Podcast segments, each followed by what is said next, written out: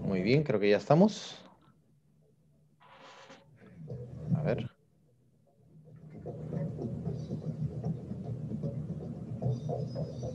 Ahora sí. Ya estamos transmitiendo. Y voy a, Oh, ya, ya, a. Lidia, Cristina Maya. Está abierto. Bien, hay una persona más. Ahora sí. Bien, este, muy buenas tardes con todos. Le damos la más cordial bienvenida a la sexta clase de Superhumanidad. Mi nombre es Percy Coronel, yo soy el anfitrión de, de estas clases y todos estamos aquí muy contentos de poder compartir juntos esta información de sabiduría con nuestro maestro, don Jesús Moreno. Eh, antes de empezar, como siempre, me gustaría eh, agradecerle a don Jesús por eh, permitirnos aprender de él, por per- permitirnos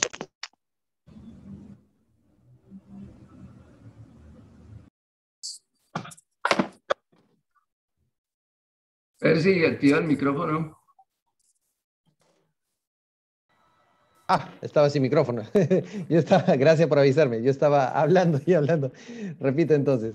Hola, Roger, ¿cómo estás? Bienvenido, bienvenidos a todos. Mónica Castro, Tefi, Carmen, Julio, Valle Azul, Vivi Castiblanco, Cristina Maya. Hola, Cristinita, Claudia Mercedes, Maite, Ana Ramones, Ruth de Micheli, Marino Larte, Tifi Prieto, Marco Antonio, Emma, David Isaacs, Patricia Botero, Diana Lancheros, iPhone, Julio Duque, Valle Azul. Bueno, a todos, Marino Olarte, Everly también, Marco Antonio, Ludi, María Cristina Araque, bienvenidos a todos. Esta es la sexta clase de Superhumanidad. Vamos a, darle pase ahí a Carlos Alberto que está entrando. Y como les estaba contando, nosotros estamos muy complacidos de poder compartir esta información con todos ustedes. De verdad que eh, es un verdadero honor, un privilegio. Nos sentimos muy honrados y muy responsabilizados, eh, muy responsables de poder compartir esta información para convertirnos en ejemplo de amor y cambio positivo para eh, nuestros hermanos. Entonces, de este modo quería empezar. Eh, antes, como siempre, quería darle las gracias a don Jesús por permitirnos aprender de él, por darnos estas enseñanzas. Gracias también a, todos ustedes, los participantes. Y eh, esta, esta edición, recuerden, siempre está gentilmente apoyada por don Jesús y su libro en físico que ya se puede adquirir en Colombia, por si acaso, en la página web superhumanidad.com, 35 mil pesos colombianos, menos de 10 dólares, en realidad es, una ganga. Y esto es solo para Colombia, en libros físicos. Para Perú, muy pronto vamos a tener también una remesa de, libros físicos. Así que en cuanto los tenga inmediatamente, yo les voy a estar avisando para que puedan adquirir el libro físico Superhumanidad. Y esta edición no sería posible sin el apoyo de todos ustedes. Para este caso, por ejemplo, Ruth Oliveros de Micheli. Quiero agradecerle infinitamente por todo su apoyo, su valioso apoyo, que hace eh, posible esta, la edición de, de Superhumanidad de hoy. Recuerden, cualquier donación, cualquier contribución lo pueden hacer a través del PayPal, persicoronel.com, paypal.me slash persicoronel. Bien, entonces, de esta manera nos preparamos, nos disponemos, ponemos nuestra mente, nuestra mente en femenino y quiero que por favor le demos un cálido, un cálido recibimiento a nuestro hermano, nuestro guía, nuestro mentor, eh, nuestro querido hermano Jesús Moreno. Adelante, don Jesús, bienvenido. Muy buena tarde, Percy. Eh, gracias por estar y por permitirnos estos espacios. Y a todos los presentes, un abrazo fraterno, mis mejores pensamientos para todos ustedes. Bien, quiero comenzar hoy eh, comentándoles algo. Realmente la asistencia y el apoyo de aquellos seres que se encuentran en planos de luz ha sido muy generosa y está siempre presente. Presente cuando necesitamos unas mayores claridades sobre algunos aspectos, presentes cuando requieren informarnos acerca de algunas cosas. En ese orden de cosas, eh, quiero empezar diciendo lo siguiente. No hay preguntas ni más ni menos importantes que otras. Todas las preguntas, dicen nuestros hermanos, son importantes y merecen una atención, una respuesta delicada y amorosa. Eh, ¿A qué viene todo esto? En la reunión pasada, recordemos que nuestra querida amiga y hermana, a quien agradezco que lo haya hecho, Marta Sánchez, hizo una pregunta aparentemente simple y sencilla de contestar desde la lógica humana. La pregunta de ella era, o fue, ¿cómo hacemos para que nos paguen? Y la respuesta simple es, pues, cobrar, ¿cierto? Pero es que esa, esa respuesta y esa pregunta tan sencilla y tan simple requiere una profundidad mayor, requiere escudriñar un poquito más. Entonces, deberemos decir que debemos mirar cuál es la energía que nos impulsa o que nos acompaña cuando estamos cobrando una deuda.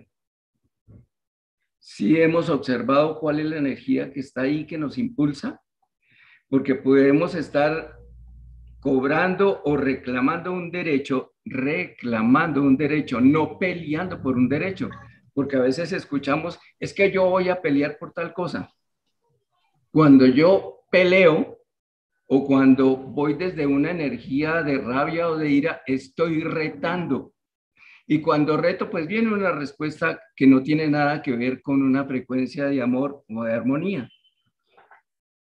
Observemos si estoy cobrando desde miedo, miedo a perder ese dinero, desde el temor a que me diga no te puedo pagar ahora o no te voy a pagar. Si estoy cobrando desde, desde la angustia, desde la necesidad, estoy haciéndolo desde rabia o desde ira o desde molestia.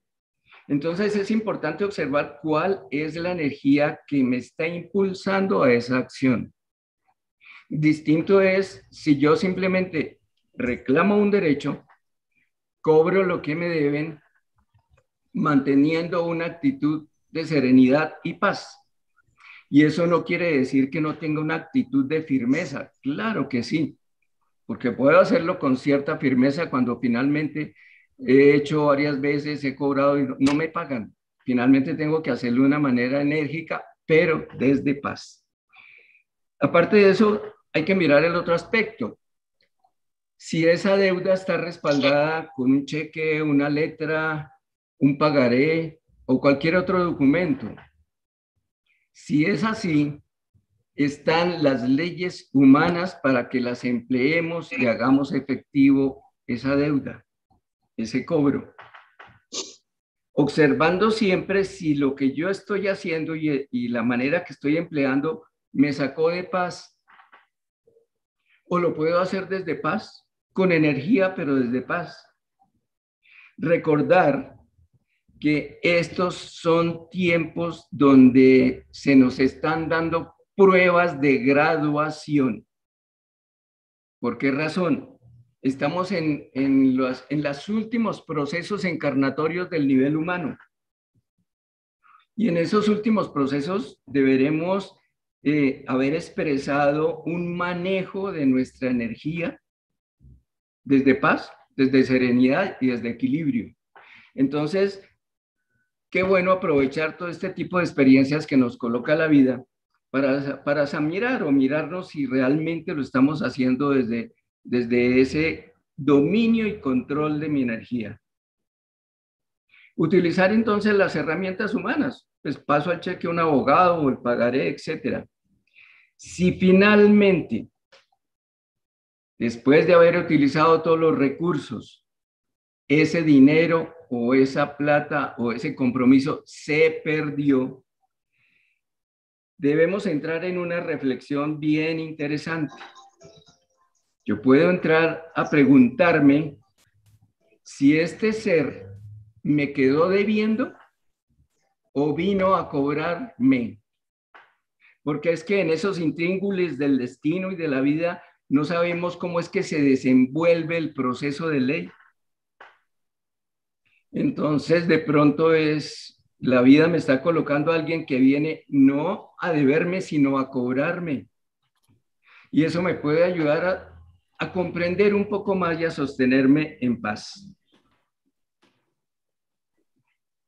Ya diciendo esto y ampliando un poquito esa respuesta de, de la pregunta que hizo Marta, solo me resta agradecerle a ella que haya hecho esa pregunta porque permitió abrir una fuente de mayor comprensión en ese aspecto. Gracias, Marta, por haberlo hecho. Dios te sigue bendiciendo. Entremos entonces a la lectura de nuestro mensaje para el día de hoy. Y todos ustedes, hermanos, compañeros de viaje, de camino, son mensajeros, mensajeros de luz, mensajeros del amor y mensajeros de un conocimiento. Entonces quiero transmitirles el mensaje de quien eres acerca o que va dirigido mensaje a los mensajeros de luz, es decir, a todos nosotros. Dice así, el corazón del absoluto califica con perfección toda la creación, pero la mente inferior introduce en ella el concepto de bueno o malo, debido a la ignorancia en que se encuentra, impidiendo que la luz del poderoso penetre en las mentes para transmutar la energía negativa en que vibrando está la humanidad.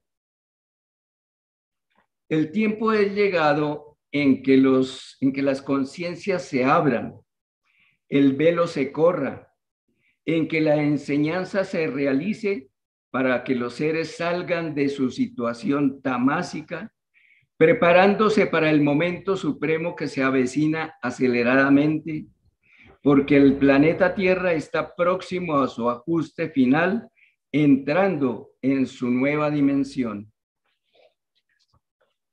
Son pocos los seres que conocen esta gran verdad, que también saben que el corazón del absoluto vibra en los corazones de sus manifestaciones físicas y que solo se necesita la luz para que llegado el gran momento no haya confusión, caos, que todo sea armonía y felicidad.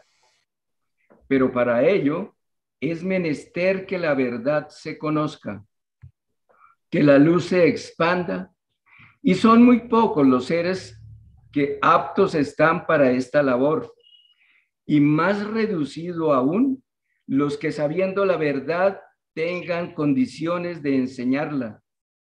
Y entre estos, muy pocos hay que tienen el don del verbo para predicarla, y los que teniéndolo, sus conciencias les permitan el servicio de entrega y amor.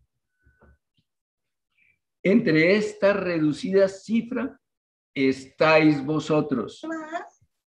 Sí, vosotros mensajeros a quien este mensaje llegue, quienes se sientan convocados y reconozcan su condición. Quienes quieran y puedan preparar la tierra para la siembra y cultivar para cosechar.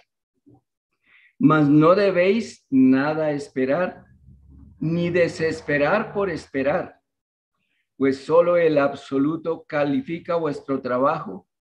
Limitaos a trabajar con alegría y a servir con amor, porque sois los convocados por los hermanos mayores en estos momentos de suprema necesidad. El poderoso contemplará los resultados logrados, que para vuestros ojos físicos aún están vedados. Los mensajeros con conciencia debéis obviar toda situación física que impida el trabajo, vencer todos los escollos, dando prelación al servicio de la luz sobre su propio diario vivir porque debéis saber que un lapso después puede constituirse en una labor necesitada y no desarrollada. No os sigáis aferrando al concepto tiempo y espacio que os limita. Recordad que solo el ahora existe, que el ya es la realidad, porque ¿quién nos asegura que mañana o luego o después estéis aún en vibración o en el momento llegado? Pensad que el llamado supremo puede presentarse en el momento menos pensado y debéis estar preparados para ello, aprovechando el momento para ser conductores y guías de vuestros cohumanos, llevándolos a la luz. Como en otra hora y en condiciones similares, el Señor Moisés condujo al pueblo de Dios a la tierra prometida y a entrar en la luz descubriéndose a sí mismos como templos vivientes del poderoso, del único, siendo para ellos esta verdad la tierra prometida. Recordad que los mensajeros de hoy representan al Señor Moisés en su misión de guía y conductor espiritual. Debéis estar seguros que al emprender una labor de amor y servicio de expansión a la luz, estaréis siempre protegidos, iluminados, contactados y dirigidos. La voz del silencio hablando está en vuestras conciencias y vuestra será la decisión. Pero recordad que una vez comprometidos, el compromiso es ineludible y de imperioso cumplimiento. Sois obreros de la palabra y artífices de la luz. El absoluto os guía y os bendice. Ese es el mensaje para todos nosotros, para impulsarnos y recordarnos cuál fue nuestro compromiso espiritual y la importancia del mismo. De manera pues que eh, no desperdiciemos ningún momento de nuestra vida en esos juguetes que nos presenta el mundo de la, ilusión y de la materia y centrémonos en el cumplimiento espiritual, que es lo más importante en estos momentos en que eh, toda la humanidad, los países, están entrando en unos procesos de crisis que no son negativos, porque todo cambio, a todo cambio precede una crisis. Las crisis son el nacimiento de algo mejor. Pero cuando nos quedamos únicamente en el proceso de crisis, nuestra mente se enfoca en lo negativo. Esa crisis es el abono del surgimiento de un mundo armónico de una mayor satisfacción de vida de todos los seres humanos. Mantengamos siempre esa conciencia de todo viene para bien y todo está mejorando. Este tan solo es un proceso y ese proceso nos está reflejando lo que nosotros fuimos construyendo en el pasado a través de nuestra ignorancia y no tener conciencia de nuestros pensamientos o nuestra energía a través de la mente. Diciendo esto, iniciamos entonces ya la charla propuesta para hoy, que es justamente ingeniería mental, la arquitectura del pensamiento. Lo primero que se entraría a definir es qué es ingeniería pues ingeniería es la aplicación o es el arte de aplicar unos conocimientos técnicos, científicos, unas leyes de la naturaleza enfocadas de tal manera para producir un resultado. Desde la parte de la profesión eh, podemos encontrar diferentes tipos de ingeniería. Ingeniería civil, ingeniería electrónica, ingeniería eléctrica, ingeniería de sistemas, etcétera, la misma arquitectura. Pero debemos empezar a comprender que todo ser pensante el hecho de que tenga la facultad de pensar en sí es ya un ingeniero. Entonces observemos que en nosotros esa ingeniería es de ingenio, está en el genio y cada uno de nosotros es un genio. Tenemos esa capacidad de descubrir, de transformar, de realizar movimientos o transformaciones en la materia. Lo que debemos hacer es limpiar esa, esa lámpara donde está el genio, quitarnos todos esos conceptos limitantes del yo no puedo, no soy capaz, esto no es para mí, etcétera, etcétera, de pereza mental para que el genio que hay en nosotros, el ingeniero que hay en nosotros, surja, salga. Debemos creerlo, porque es que no nos creemos esa realidad. Simplemente nos limitamos en la creencia del humano limitado y hasta ahí llegamos. Si observamos desde el mismo inicio en que apareció el hombre sobre la tierra, él empezó a descubrir, a encontrar, y al observar la forma de las rocas, empezó a idear cómo las podría utilizar. Es decir, empezó a utilizar la ingeniería. Y fue así como entonces empezó a pulir las rocas, a darle una forma para obtener un resultado con las mismas. Y fue finalmente estableciendo mm, unas herramientas rústicas. Realmente cuando se convirtió en agricultor fue cuando detonó casi de una mayor forma esa capacidad de, de ser ingenioso, de convertirse en un ingeniero. Y ya vemos que estas armas rústicas, a través del tiempo y de la modificación de nosotros los seres humanos, de utilizar el ingeniero que hay en cada uno de nosotros, pues observamos ya cómo se han transformado en todas las herramientas que, utilizamos en este momento, que son simplemente la transformación de lo que vimos en la imagen anterior. Resultado de ingeniería, de ingenio del ser humano. Pero también en aquella época del hombre primitivo, encontró la utilización del fuego para transformar cosas, como para cocinar la carne, para calentar sus cuerpos, para iluminar la noche. Y aparte de eso, fue su ingenio más allá. Empezó él mismo a generar el fuego a través de golpear dos rocas, de rozar una madera sobre otro elemento eh, más sutil para producir el fuego.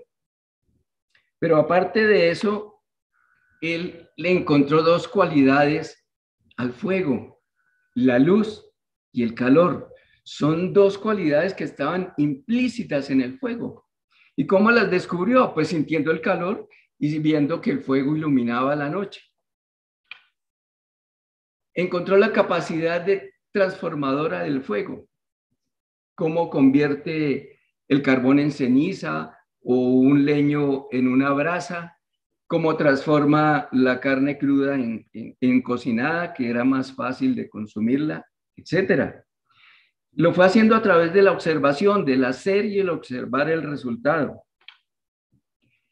Finalmente se dio cuenta que más allá de la luz, el calor, capacidad transformadora, el fuego era energía. Energía que podía utilizar para obtener uno u otro resultado. Encontró entonces, a través de su observación de todos los procesos naturales, otras fuentes de energía. Descubrió, por ejemplo, la fuerza y la energía del viento. En ese momento se dio cuenta que era una gran fuente de energía, Hoy sabemos si la utilizamos a través de la energía eólica, pero encontró también la fuerza de las aguas y se dio cuenta que ahí había una gran cantidad de energía y en nuestra época la utilizamos como la energía hídrica. Pero descubrió algo mucho, muy importante y fue lo siguiente, que todo movimiento produce y consume energía a la vez. Entonces descubrió el reciclaje de la energía, que la energía no es estática, que la energía está fluyendo permanentemente y se está transformando constantemente. Se dio cuenta entonces que él mismo era una fuente de energía, que podía producir o utilizar y cambiar cosas con su energía física, con la energía de su palabra, por ejemplo, pero también observó que en la medida que lo hacía, se desgastaba y que debería entonces acudir a la naturaleza para retomar las fuentes de energía a través del alimento. Miremos entonces que esa parte de la ingeniería, si la llevamos al nivel de los ingenieros biólogos del universo, aplicaron todo su gran conocimiento de energía en la conformación de nuestra entidad biológica física. Nuestro cuerpo es un resumen de un alto conocimiento de ingeniería, de ingeniería biológica, no solo en la forma de, estructural del cuerpo, sino en su misma funcionalidad de la parte física y de los órganos internos. Encontramos entonces que el corazón tiene una forma y tiene una función específica, que los riñones tienen otra forma y otras funciones específicas distintas al corazón, que los pulmones tienen su forma especial y su función específica. Pero lo más importante es que aunque cada uno tiene una función particular, en conjunto, todas esas funciones van a permitir que esta entidad biológica subsista en el tiempo. Y podemos llevar entonces la ingeniería a un plano mayor, que es ya el conocimiento no solo de la entidad biológica, sino de su parte energética, de cómo está constituida desde la misma energía. Y entraremos ya a la parte de la metafísica, al conocimiento de las entidades superiores o cuatro cuerpos inferiores, como lo vimos, que son cuerpos más sutiles que el cuerpo físico, que tienen una función energética, pero que no están separados, así como el corazón, los riñones, el hígado, hacen parte de una organización llamada cuerpo físico, Igualmente, el cuerpo etérico, el mental, el emocional, hacen parte de lo que realmente nosotros somos. Y no solo esos cuatro cuerpos físicos, sino las mónadas superiores, como son el ser crístico mental superior, el cuerpo causal y el yo superior. Esa es nuestra verdadera estructura, nuestra verdadera identidad. Miremos entonces que dentro de esta estructura física encontramos un órgano muy importante, es el cerebro. El cerebro es el instrumento que nos permite contactarnos con nuestro, nuestra mente, nuestro cuerpo mental, ya sea inferior o superior. ¿Qué hace el cerebro? Simplemente va juntando pensamientos, ideas, como las fichas de un rompecabezas, para que finalmente surja ya una idea concreta que pueda llevarla y expresarla físicamente. Es a través del cerebro que nos permitimos pensar, percibir lo que viene desde nuestra mente y poderlo llevar a una forma ya física, precipitarlo en la materia. Todos somos pensadores, permanentemente estamos pensando. ¿Pensando en qué? Pues mm, de pronto en las cosas cotidianas, en los inconvenientes, en los problemas. Muy pocas veces pensamos en la vitalidad, en la paz, porque es que esa energía densa y pesada nos ha eh, mantenido anclados durante mucho tiempo. Entonces, para el, para el ser humano le queda mucho más fácil pensar en las cosas negativas que en las positivas. Es el momento ya de empezar a cambiar a través del conocimiento y de una ingeniería mental, empezar a transformar esas improntas, esas pequeñas fichas que van conformando ideas y empezar a utilizarlas ya de una manera armoniosa, como realmente fue diseñado. Nosotros fuimos diseñados perfectos para expresar la perfección, pero en un mal uso del libre albedrío nos pareció que esa perfección en que veníamos no era y quisimos cambiarla. Y realmente la hemos cambiado y ya, ya observamos el resultado que tenemos. Seres limitados, anclados a conceptos y a principios que nos eh, impiden la libertad y la capacidad de detonar el, el ser espiritual, el ser de luz, el ingeniero que hay en cada uno de nosotros. Cada pensamiento que vamos emitiendo se va uniendo con otro y va conformando unas imágenes de mayor complejidad de pronto cada rosita que vemos aquí, cada círculo es un pensamiento, pero que se va uniendo con otros afines que nosotros mismos vamos generando para dar una formación mayor, una idea, construir y diseñar una idea.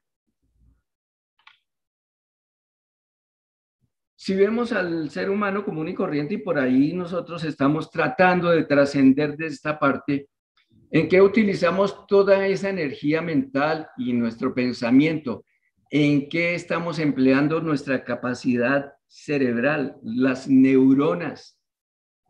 ¿Qué información le estamos dando? Informaciones de problemas, informaciones eh, de frustraciones, información de ilusiones que nunca llegan, información de pesadumbre o de tristeza, y una que otra de positivismo, de alegría, de gozo.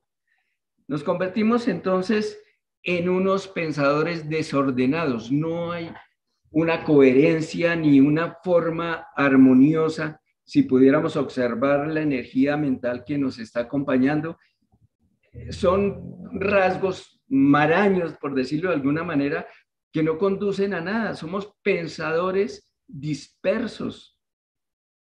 No hemos eh, eh, ensayado a transformar y a gobernar esa capacidad de pensar, a comprender qué es la mente y a utilizarla de una manera adecuada. Aquí deberemos entrar entonces a hablar un poco de la meditación, que es la que nos lleva a comprender o a empezar a sentir la mente y su poder, a empezar a gobernar y a manejar nuestra capacidad de pensar nuestro cerebro. Pero la meditación sí, hemos observado que eh, hay muchas clases, mucha información.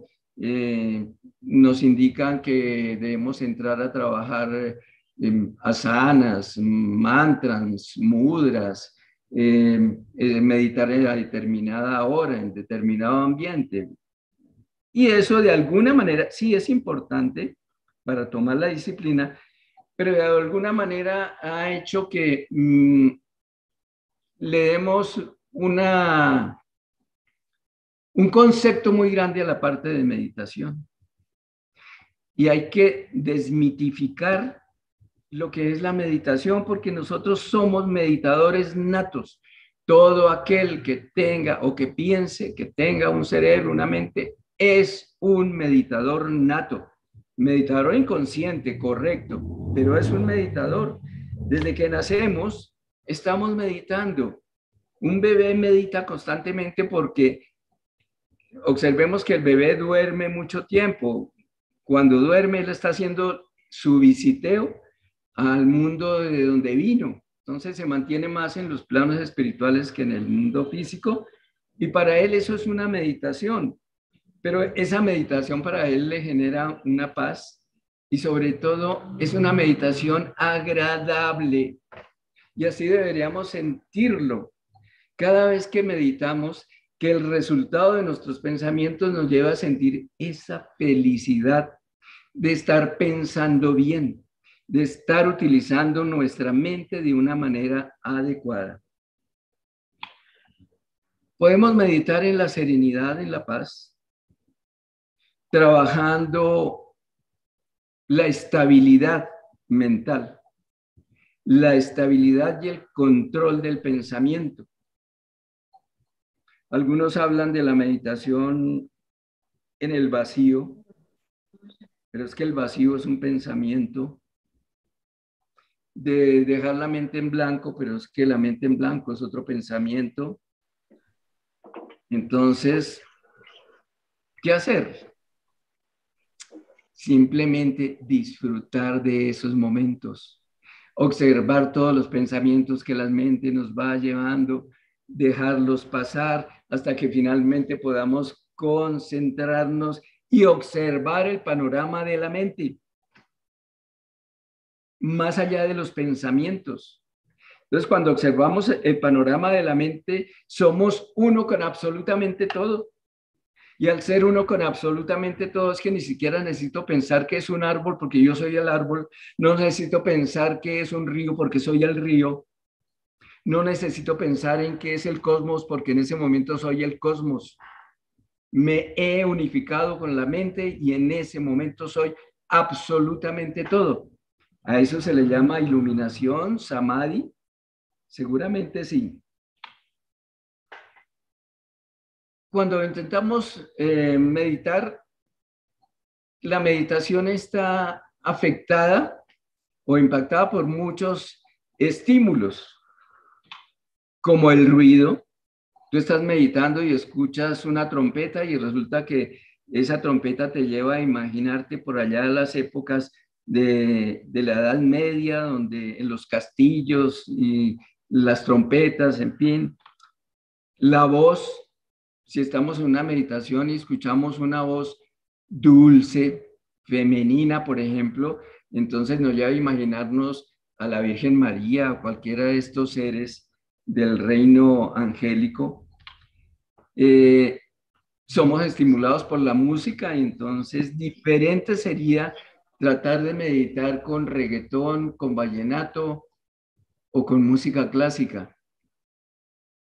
Sin embargo, por disciplina y por, por manejo de la meditación, yo puedo tener la capacidad de meditar en cualquier momento, en cualquier circunstancia y con cualquier música. La sensación visual. Distinto está cerrar los ojos y estar en un ambiente de penumbra, quizás tan solo con la luz de un velón o con un reflector frente de nosotros. Ya la sensación y los pensamientos que surgen son completamente diferentes o antes de meditar, hacer una lectura inspiracional y meditar en esa lectura, centrarnos en esos párrafos de esa lectura para poderlos dilucidar de una manera más profunda. Las ideas son una sumatoria de, de, pequeños pensamientos que se van anclando y van formando una cadena. Pero si nos observamos en el diario vivir nosotros arrancamos con un pensamiento por la mañana, digamos, eh, hoy saludo este día con entusiasmo, soy la energía y la vitalidad. Y entonces cuando hablo de vitalidad, sé que, que el azul es, eh, la, es la fuerza, es la vitalidad. Y cuando yo hablo de vitalidad, entonces tengo que alimentarme bien. Y cuando pienso en alimentarme bien, ya estoy pensando en el desayuno. Y cuando pienso en el desayuno, pienso que el pan le subieron de precio porque subió la harina, pero es que la harina, claro, es que no estamos produciendo trigo y se está importando y por eso es más costosa y aparte de eso hay que pagar unos aranceles. Ay, es que este gobierno se inventa unas cosas. Entonces observemos dónde empezamos y dónde vamos ya, porque nuestra mente va encadenando pensamientos y pensamientos y pensamientos sin ningún autocontrol. La idea es que tengamos un control definido hacia dónde vamos llevando los pensamientos y cómo gobernamos esta mente. es esta situación que vemos aquí. Estos tres ideas o tres pensamientos eh, traen por afinidad otros y ya se va conformando algo mayor hasta que finalmente tenemos un mare magnum muy grande que finalmente no define ya ninguna idea, sino es una lluvia de pensamientos y de cosas sin ningún control. Constantemente hay un flujo continuo de pensamientos. Eso es algo que debemos aceptar porque la mente no descansa, la mente siempre está trabajando, siempre está recibiendo, está proyectando, eh, está asimilando. Entonces hay un flujo continuo de pensamientos que estamos emitiendo o recibiendo de la atmósfera mental donde nos encontremos. Eh, observemos que lo siguiente, cuando comprendemos esta parte, nos damos cuenta, primero, que no sabemos pensar. Y cuando observamos esta parte, ya estamos entrando en el trabajo de la ingeniería mental. Oye, no, sé pensar, no sabemos pensar. Simplemente estamos siendo bombardeados por pensamientos ajenos, por cosas del medio ambiente. Segundo, no sabemos cómo pensar, cómo es ese proceso, qué es lo que está sucediendo en nosotros, cómo controlar ese proceso, no lo conocemos. No se conoce menos el poder del pensamiento sostenido. Y a veces, aunque lo hacemos inconscientemente y propiciamos cosas, de hecho, yo creo que todos lo hemos vivido porque hemos sostenido un pensamiento mm, de dolencia, por ejemplo. Y es que cada vez que cambio la luna a mí me duele donde me fracturé alguna vez y eso es un dolor y lo tengo afirmado, sostenido y eso se convierte en una realidad. Es que finalmente yo para las matemáticas cerrado. Alguien te lo dijo en algún momento y tú lo tomaste como propio y lo has venido afirmando para matemáticas cerrado. Yo no las entiendo. Eso no es conmigo. No conocemos el poder del pensamiento sostenido a pesar de que estamos viviendo constantemente el resultado de pensamientos sostenidos. En este momento, muchos están sosteniendo pensamientos de crisis de la situación crítica que está en el planeta, en los países, en Colombia, etcétera. Pero no hemos tomado el control de ese pensamiento para empezar a sostener un pensamiento distinto, un pensamiento de armonía, de paz, de control no conocemos el efecto de un pensamiento dirigido, porque realmente conscientemente y voluntariamente nunca lo hemos hecho, tal vez.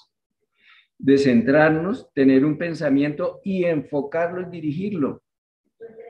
Es la labor que hacen los maestros y algunos eh, seres que, como los ermitaños, que se van a un monte y empiezan a dirigir su fuerza mental, ya sea para generar la paz o la perfección en el mundo los maestros constantemente nos están pensando y nos están meditando en la perfección que hay en cada uno de nosotros. Y estamos siendo impactados por esa energía de pensamiento que ellos emiten. No se tiene la voluntad de depurar los pensamientos. A veces nos damos cuenta así, oye, estoy pensando como disperso, estoy pensando errado, estoy pensando mal de fulano de sultano, o del país, pero tenemos la voluntad de cambiar y de depurar ese pensamiento. Si queremos entrar en la ingeniería mental, esta parte es una de las más importantes. Observarnos qué nos estamos permitiendo pensar. Y si el resultado de ese pensamiento no es armónico, inmediatamente reingenierarlo, transformarlo, modificarlo en un pensamiento a través de la ley de polaridad en algo que tenga un efecto contrario al anterior. No somos conscientes de la creación o el nacimiento de los pensamientos, de dónde vienen los pensamientos, de dónde es que surgen, nuestra mente de dónde los trae. quién los genera inicialmente. Eso lo vamos a venir descubriendo entonces. Eh, de alguna manera en esta charla tenemos alguna idea sobre esto. Mirando esos aspectos debemos entrar entonces en lo que es la ciencia de la meditación, que es diferente al meditador inconsciente o al meditador nato. ya en este momento sabemos que es una ciencia la meditación. hay un conocimiento que nos debe llevar a pensar conscientemente, constantemente consciente. Ya no permitir que la mente nos lleve indiscriminadamente a uno u otro sitio.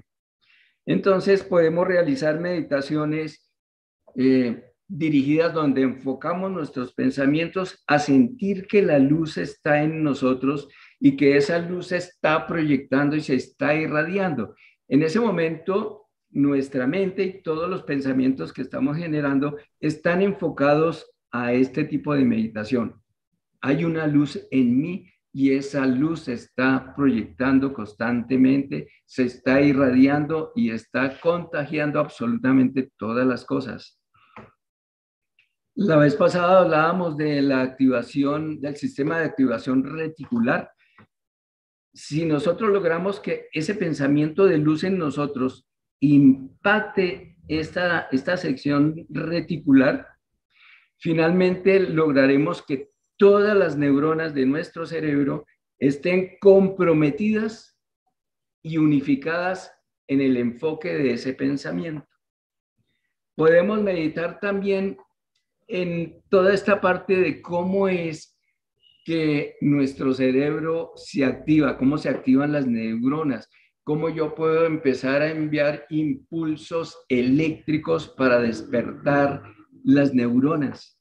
Podemos pensar que estoy meditando y me estoy unificando con todos los seres de buena voluntad que por correspondencia y afinidad armónica estamos conformando una forma mental de armonía y de paz sobre el planeta o sobre toda la humanidad. Podemos meditar en el ángel solar, en nuestra realidad, en nuestro ser crístico, en lo que verdaderamente somos y vamos dándole entonces forma a esa realidad. Nos estamos auto-recreando. Cuando hablamos de recreo, mm, si nos recordamos en el colegio, en la universidad, en el colegio, cuando decíamos salimos a recreo, es salir a disfrutar, a, gozar, a ser dichosos, a estar alegres. Pues bien, re Crear es volvernos a crear, pero dichosos, alegres, felices.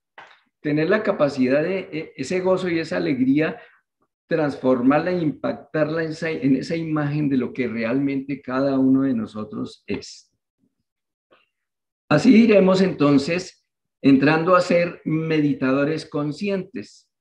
Ya no es el meditador eh, que genera formas incipientes de pensamiento, sino es el meditador que tiene una estructura, un control y un manejo sobre sus formas de pensamiento, sobre la energía que emite desde su mente.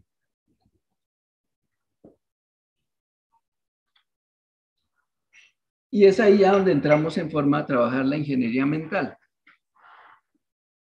Inicialmente desde el conocimiento de las del instrumento físico de la mente, que es el cerebro.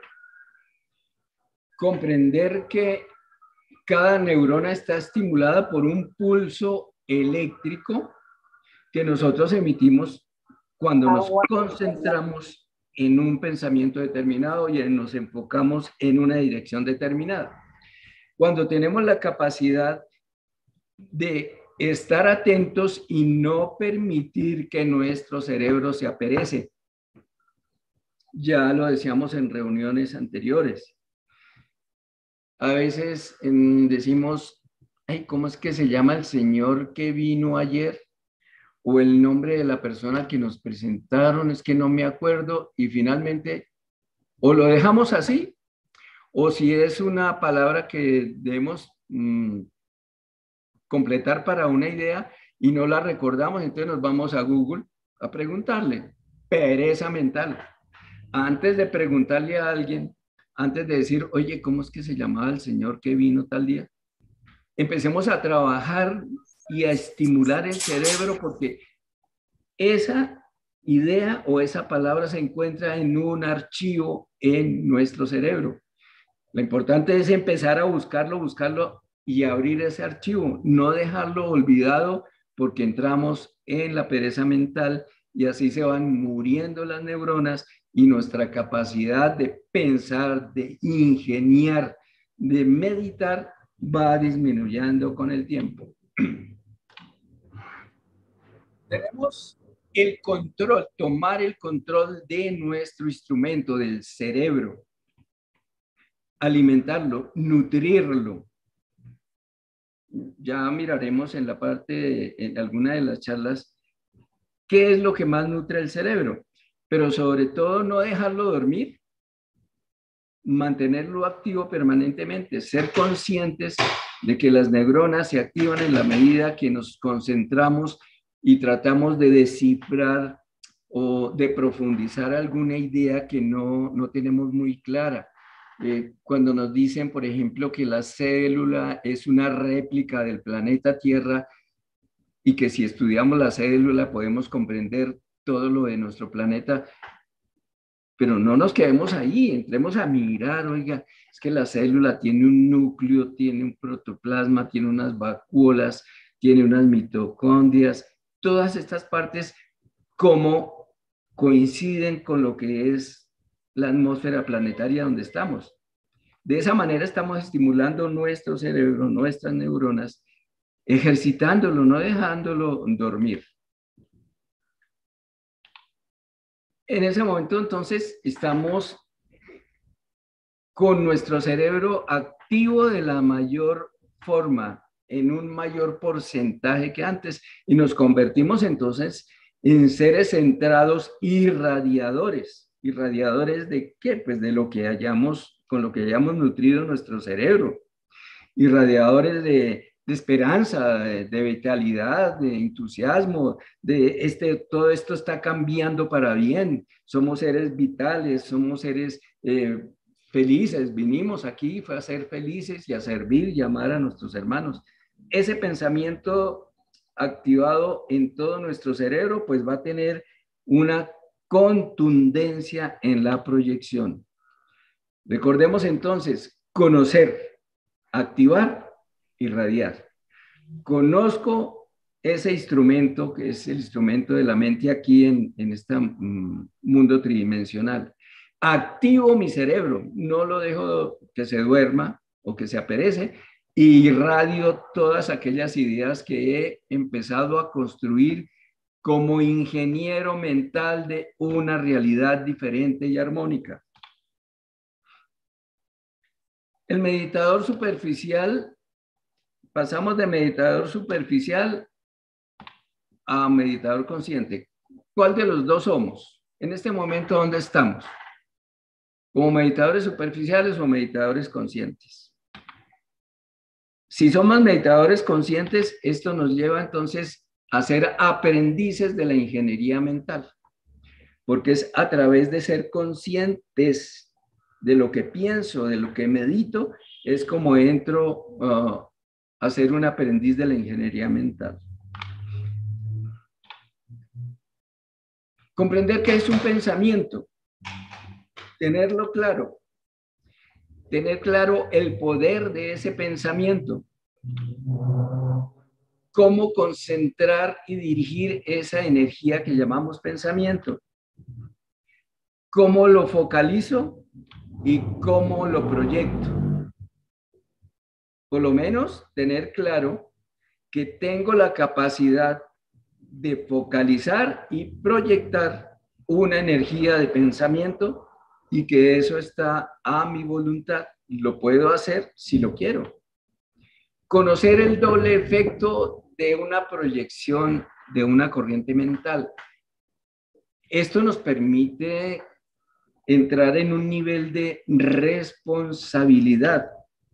Cuando somos responsables de la capacidad y del efecto de una proyección mental, en ese momento por ley de evolución y ley cósmica, se nos da una mayor capacidad de pensar y una mayor capacidad de proyectar el pensamiento. Todo depende de la responsabilidad que tengamos con lo que nos permitimos pensar, con la fuerza que le impregnamos a ese pensamiento desde nuestro sentir. Y lo que estamos emitiendo entonces a la atmósfera mental que nos rodea. ¿Qué es un pensamiento? Un pensamiento simplemente es una vibración, una frecuencia vibratoria que se emite desde una fuente generadora. Esa fuente generadora pues es eh, inicialmente la mente de este ser, pero ya en la parte física desde su cerebro. Esa energía está siendo emitida a la atmósfera mental circundante. La capacidad que tengo de impactar con una onda de pensamiento a la materia física es una capacidad grande, poderosa. Si pudiéramos comparar la capacidad de impactar la materia física con un pensamiento, con la explosión de una bomba atómica, la bomba atómica no tendría tanto poder como lo tiene un pensamiento. Lo que pasa es que para nosotros esta parte aún es desconocida y dentro de esa estructura de limitación humana no lo, no lo concebimos. Pensamos que eso es imposible. Pero si observamos el universo, observamos un planeta, observamos una galaxia y comprendemos que esa galaxia es el resultado de un impacto, de un pensamiento de un ingeniero cósmico que tuvo la capacidad de concretar y de aunar materia para conformarla. Entonces, podemos darnos cuenta que la capacidad y la fuerza de un pensamiento es algo gigantesco. Cuando emitimos un pensamiento, una onda vibrante llamada pensamiento, esta entra a interactuar con otras ondas vibrantes que están en la atmósfera mental, que pueden ser afines o no afines, no correspondientes. Pueden ocurrir dos cosas. Una, que nuestra onda mental, nuestra vibración mental es jalada y llevada hacia otras frecuencias de otros pensamientos que tienen más fuerza, mayor poder. Pero si nuestra onda mental está enfocada y la hemos trabajado como desde ese ingeniero mental que somos, perdón, donde hemos impregnado ya a ese pensamiento con toda una potencial de energía, entonces ocurre que empezamos es a atraer de otras frecuencias mentales, a transmutarlas y a transformarlas de acuerdo a la onda mental que estamos emitiendo. En este punto, entonces, estaremos trabajando en lo que el maestro San Germain nos propone. Ser transmutadores de una de la atmósfera mental a través del fuego violeta, a través de ese pensamiento donde soy un núcleo de fuego violeta, transmuto, consumo y transformo todo aquello que no está en armonía y en correspondencia con la armonía cósmica. Em, miremos entonces que cada pensamiento que nosotros emitimos está interactuando ¿sí? Con otros pensamientos. Pero esa interacción, si nuestro pensamiento es fuerte, poderoso, empieza a interactuar con los afines y los correspondientes. No se deja contaminar de otros pensamientos. Cuando emitimos un pensamiento, por ejemplo, oye, vivir en este planeta es delicioso, es agradable, es una bendición. Qué rico estar encarnados en este momento. Pero resulta que hay otro pensamiento que dice, no, este mundo finalmente ya no tiene arreglo, estamos destruyendo, acabando con el planeta. Si ese tiene más fuerza, nos arrastró. Pero si el de nosotros tiene una impregnación grande, estamos utilizando, apropiando y transformando esos otros pensamientos y nos convertimos en una masa crítica. En ese momento estamos actuando dentro del plan cósmico como co-creadores de una realidad diferente, de un mundo lleno de armonía, de un mundo que entra a pisar los dinteles de los mundos celestiales, un mundo paraíso. Esta sería el tejemaneje de los pensamientos comunes y corrientes. No hay un orden, hay un enredo de cosas. Pensamos, eh, en un momento pensamos en qué bueno estar aquí y al momentico, ah, qué harto ya estar aquí. Pensamos, oiga, qué día tan hermoso soy, pero después pensamos, uy, no, este día ya empezó a nublarse, se dañó. Entonces es un enredo que no tiene ningún orden. Distinto a empezar a hacer un tejido de pensamientos que se conformen, que hagan una figura armónica, que representen un orden, que aquel que mire una forma mental emitida por nosotros de esta manera, comprenda que este ser es un ingeniero mental, sabe lo que está haciendo, sabe por qué lo está haciendo y sabe el efecto de eso que está realizando. E, es un mandala cósmico, es un mandala mental que estamos tejiendo permanentemente. Y, los generamos con, con colores distintos, con formas diferentes, y hacemos un tejido mental armónico.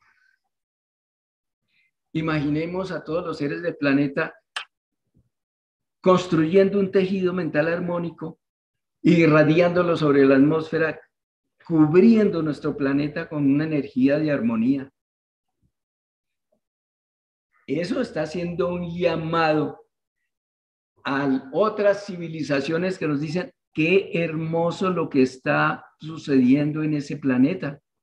Y entonces vienen y nos dan información, nos apoyan, nos ayudan, nos orientan. Ojalá cada uno de nosotros en nuestro mundo mental empecemos a establecer formas armónicas que llamen la, atención de todos estos seres que nos apoyan y nos ayudan. Y nos digan, listo muchacho, ya empezó usted a comprender y a hacer un tejido armónico. El paso siguiente es este. Y eso es lo que están haciendo nuestros hermanos que, que nos visitan y que están eh, más eh, activamente en relación con nosotros, porque han observado un cambio en el tejido mental de los seres comprometidos en el plan. Y eso ha originado que nos den una información que nos lleva a comprender cosas que anteriormente tal vez no las teníamos claras. Hay dos cosas que deberemos tener en cuenta cuando estamos construyendo un pensamiento. Uno es la capacitancia de carga. Sí, hay un pensamiento, un pensamiento, digamos, soy luz. Ese, ese es el, el centro de ese pensamiento, pero debemos empezar a cargarlo. Soy luz, el universo es luz y yo estoy absorbiendo esa luz porque soy uno con el universo. Este árbol que observo es una manifestación de luz y ese árbol está unido conmigo y por lo tanto esa luz que soy se está, está creciendo, está siendo más abundante. Eso es capacitancia de carga. Empezar a llenarme de luz, luz en todas las cosas que veo. Las palabras que me dice son luz. Este ser que observo es, es un ser de luz. De esa manera mi pensamiento está tomando una gran fuerza y me permite entonces tener una proyección y una capacitancia de descarga aún mayor. Pero si hay un pensamiento sutil, eh, un pensamiento que simplemente surgió pero no le dimos, no lo nutrimos, no lo alimentamos, ¿cómo lo vamos a proyectar? Pues su proyección no va a tener mayor durabilidad en el tiempo ni mayor impacto en la atmósfera mental. Miremos cómo es el alcance de una onda vibrante de pensamiento en esta pequeña ecuación. El pensamiento B lo elevamos a una potencia N, que es la nutrición que le estamos dando, la constancia que tenemos en afirmar ese pensamiento, tendrá un resultado C, que es la, la proyección o la potenciación de ese pensamiento, que tendrá un efecto cuando lo proyectemos. Pero si ese pensamiento B no tiene una potenciación N, pues el resultado va a ser diferente no va a tener mayor trascendencia. Nuestra mente es como una usina y esa usina está siendo recargada por una fuente mayor. Imaginemos entonces que esa usina eh, se carga de la fuente mayor en mil vatios. Y entonces tiene la capacidad de emitir mil vatios. Pero si estaba cargada en mil vatios y emitió mil vatios, quedó en ceros. Por lo tanto, esa conexión con la fuente debe ser permanente para que no quedemos en ceros. Cuando nosotros como instrumento o alguien que tenga eh, la misión o que tenga sí, la misión de, ser sanador, de, de, colocar las manos, de hacer reiki, lo primero que debe imaginar es que no es él, es esa fuente superior a través de él. Porque si nos quedamos aquí en esta parte, finalmente quedamos en ceros. Si vas a dar un consejo y a escuchar una situación que tiene una persona y es una situación crítica, si no estás unido a la fuente, te contagias, te involucras y te comprometes en la situación y entonces terminamos llorando con ellos y lamentándonos con ellos en cambio de dar una fuerza y dar una energía mayor. Siempre, siempre tengamos presente, estamos unidos a una fuente superior y tan solo somos un instrumento a través del cual esta energía de la fuente superior fluye.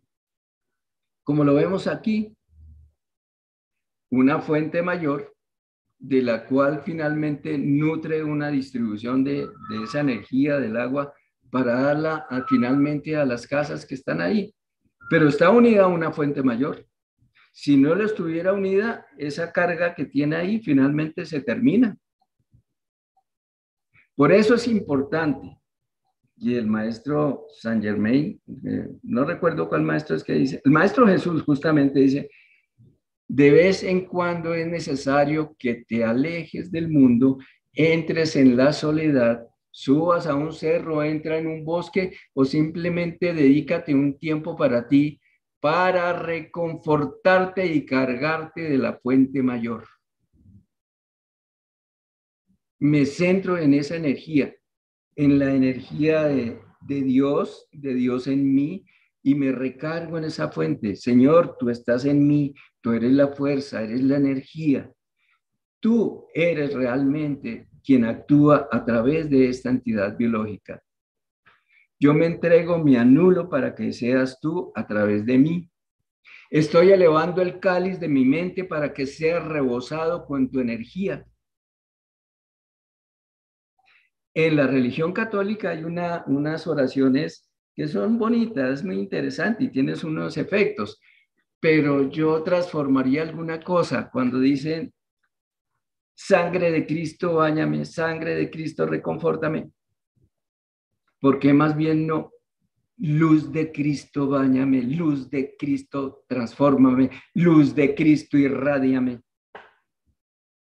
Porque es que el concepto sangre me lleva a que sí, él lo crucificaron, lo mataron y su sangre lavó nuestros errores. Aunque la sangre es la representación del, espíritu, ya lo veremos más adelante. Pero transformemos esa parte de la sangre. ¿sí? Ahorita están orando que sangre de Cristo baña a Colombia. ¿Más sangre? Por Dios. Más bien, luz y energía de Cristo. Sé que estás irradiando y bañando a Colombia, al Perú, al Ecuador, a Bolivia, al mundo. Tu energía, tu luz, tu paz Ojo con lo que las palabras que decimos, porque es que el inconsciente eh, traduce literalmente. Entonces, sangre de Cristo, pues de pronto no es lo más adecuado. ¿Qué es un pensamiento? Un pensamiento es una onda vibrante que contiene una imagen codificada. Eso es un pensamiento, una frecuencia, una onda vibrante que contiene una imagen codificada. Pero esa imagen codificada contiene un mensaje codificado. Es que la misma imagen es un mensaje, porque arriba cuando nos permiten un desplazamiento vivencial, nos muestran las cosas es a través de imágenes porque la imagen es un lenguaje universal. Entonces no necesitan definirlo con palabras, sino simplemente yo veo la imagen. ¿Por qué no trabajas en? Y observamos a la gente feliz, abrazándose, cooperándose. ¿Qué me están hablando? Trabaja en esa armonía, en la unión de los seres. No necesitan decírmelo con palabras, porque cada imagen de cada pensamiento tiene una información, un mensaje codificado. El poder de pensamiento es proporcional a la expansión de la conciencia. Si nuestra conciencia se ha expandido al planeta, al cosmos, mi pensamiento tendrá una injerencia y una afectación al planeta y al cosmos. Pero si mi conciencia está únicamente en la familia, en la pareja, en el grupo de compañeros o incluso en el grupo de hermanos que coincidimos en estas cosas y en esta forma de pensar, pues mi poder de pensamiento está limitado a esa, a esa proporción de conciencia. Es tiempo de empezar a manejar una conciencia cósmica universal. A observar el universo. A ser generosos en nuestro pensamiento y expandirlo, proyectarlo al universo. Es que un pensamiento no tiene límites, no se desgasta. Para él no existe ni el tiempo ni el espacio. Si yo pienso en este momento que el Maitrus está siendo bañada por la luz rosa del amor, eso está sucediendo en este mismo momento. No importa en qué galaxia y en qué parte esté Maitrus. Ese efecto se recibió ya instantáneamente, en este mismo momento, justamente ahora.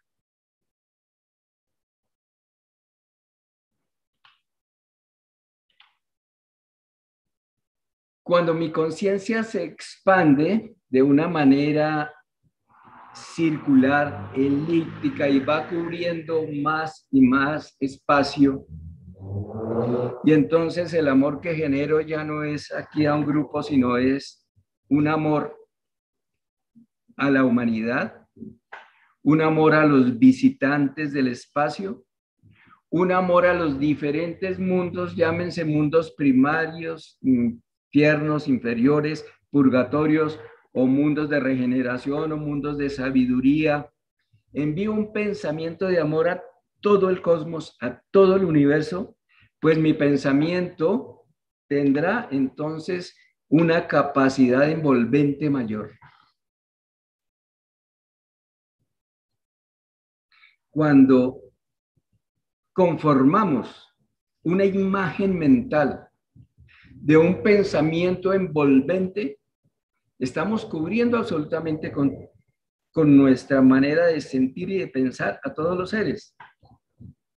El maestro Kutumi nos habla, él, él, está encargado del rayo de la perfección, que es el rayo dorado, el rayo de la suprema inteligencia, del amor divino y de la perfección. Y él nos dice, amados hermanos, qué bueno que dedicaran una pequeña parte de su tiempo y de su vida en proyectar la luz dorada de perfección sobre el planeta en que habitan. Entonces vemos a todo el planeta revestido en esa luz dorada como, como los rayos tibios del sol en la mañana, donde sentimos ese calorcito rico, donde sabemos que todo es perfecto, que, que agradable estar ahí. Estamos irradiando entonces ese pensamiento de perfección a través del rayo dorado o a través de cualquiera de los rayos, del azul, del verde, no importa cuál, pero con una capacidad de un pensamiento envolvente, porque hemos expandido nuestra conciencia en una espiral que abarca absolutamente todo. Miremos esta frase. No hay energía mayor que el pensamiento, ni poder más grande que el amor. Por eso, no existe energía más poderosa que un pensamiento de amor. Nos están entregando una herramienta maravillosa. Es que mira lo que nos están diciendo, no existe energía más poderosa que un pensamiento de amor. No existe una energía más poderosa en el universo, en el cosmos. Y nosotros tenemos la capacidad de generar un pensamiento de amor transformador, reconstructor. Entonces, ¿por qué no lo hemos hecho? Sencillamente porque o no lo sabíamos o no creemos en la capacidad de un pensamiento de amor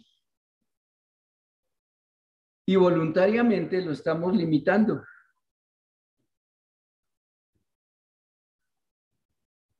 ¿Por qué no ser generosos como lo es el universo?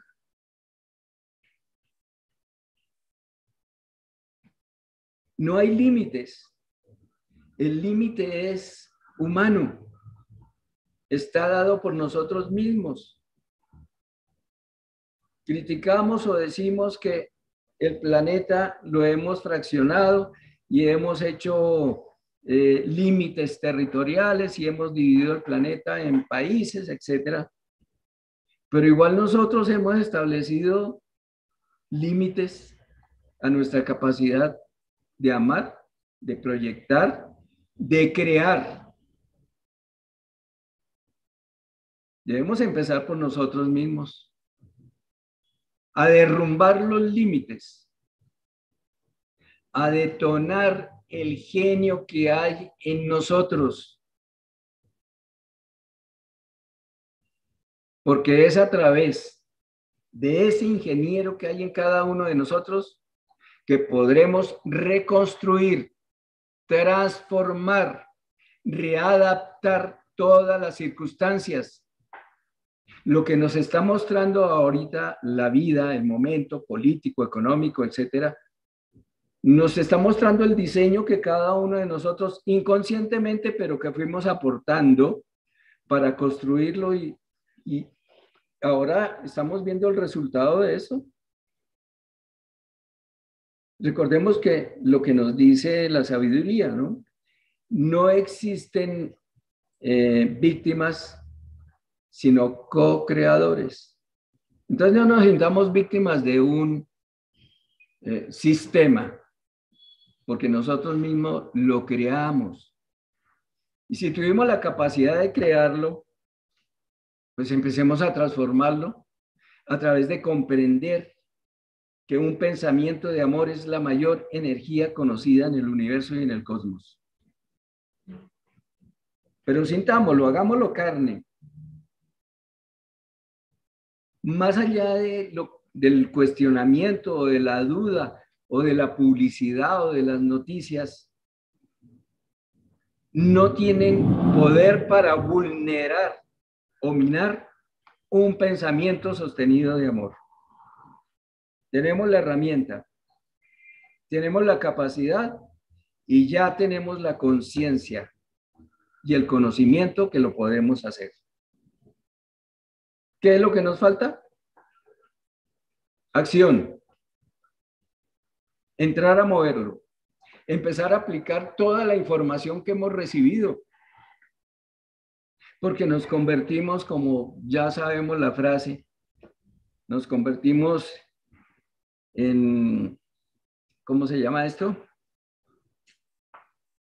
Bueno, nos, hemos convertido eh, en, no, en, eh, sí, en parásitos de, de, información, en estar recibiendo cada vez más, ¿sí? En el síndrome del carro viejo, de taller en taller, de taller en taller.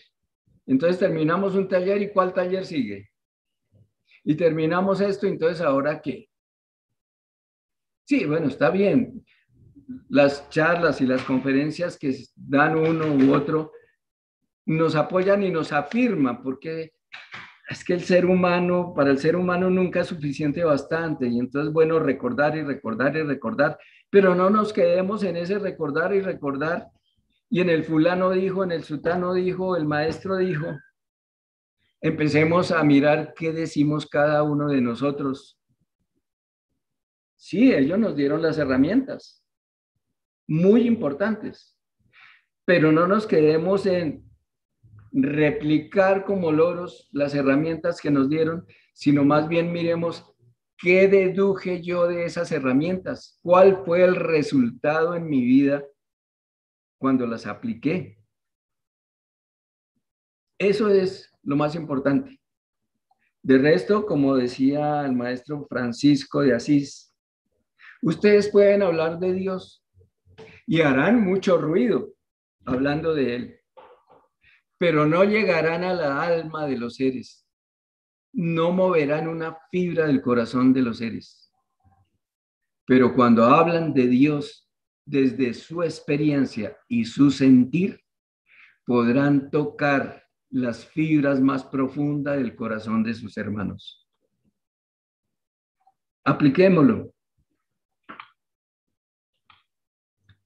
Un pensamiento tiene estas tres cualidades que las tiene igualmente la energía que conocemos aquí en estos planos.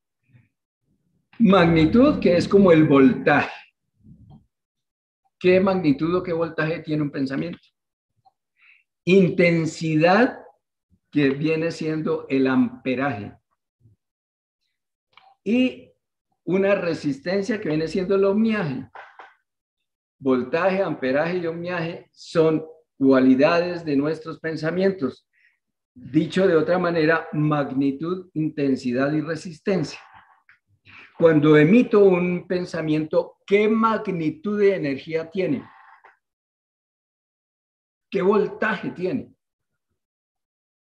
puede tener una magnitud muy grande, un voltaje muy grande, pero cuando lo focalizo, ¿qué intensidad tiene? ¿Cuál es el amperaje?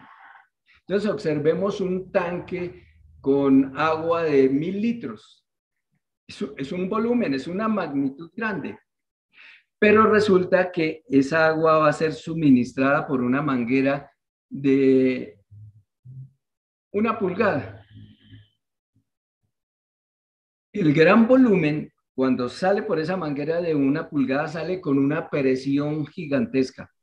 Y a eso se le llama intensidad. Pero también ese pensamiento debe tener una resistencia, un ovniaje. ¿A qué se refiere esa resistencia? La capacidad de invulnerabilidad de ese pensamiento ese pensamiento debe estar blindado no puede ser afectado ni vulnerado por otros pensamientos que se encuentran en esa atmósfera mental. Y de esa manera podrá tener un resultado de precipitación. Recordemos esas tres cosas, magnitud, intensidad y resistencia. En este momento sí que se necesita ese blindaje de nuestros pensamientos y de resistir a todo el impacto que están emitiendo a través de los noticieros, de publicidad, de información a través del Internet. Toda esa información está llegando a impactar el pensamiento de todos los seres de buena voluntad. Se llaman, todos estos seres que lo hacen se llaman los desalentadores. Te quieren desalentar en el propósito que te has comprometido. Entonces podrán decirte, pero ¿cuánto tiempo llevas tú en esa meditación y esto no está cambiando? Claro que está cambiando.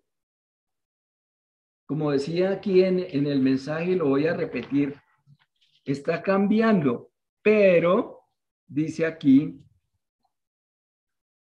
limitados a trabajar con alegría y a servir con amor, porque sois los convocados por los hermanos mayores en estos momentos de suprema necesidad.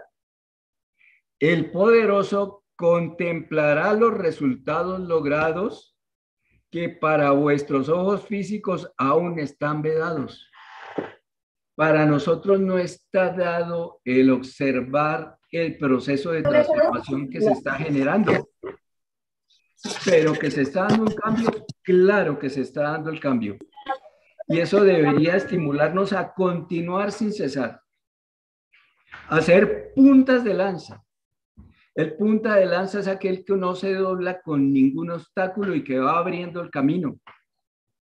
Recordemos que deberemos de cierta forma ser como medio locos, porque es que los locos abren los caminos que luego siguen los sabios.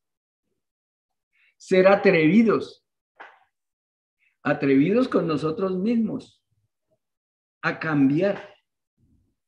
Y si de pronto vamos a caminar en dirección contraria para donde va la masa humana, y eso nos hará ver o que nos vean como bichos raros.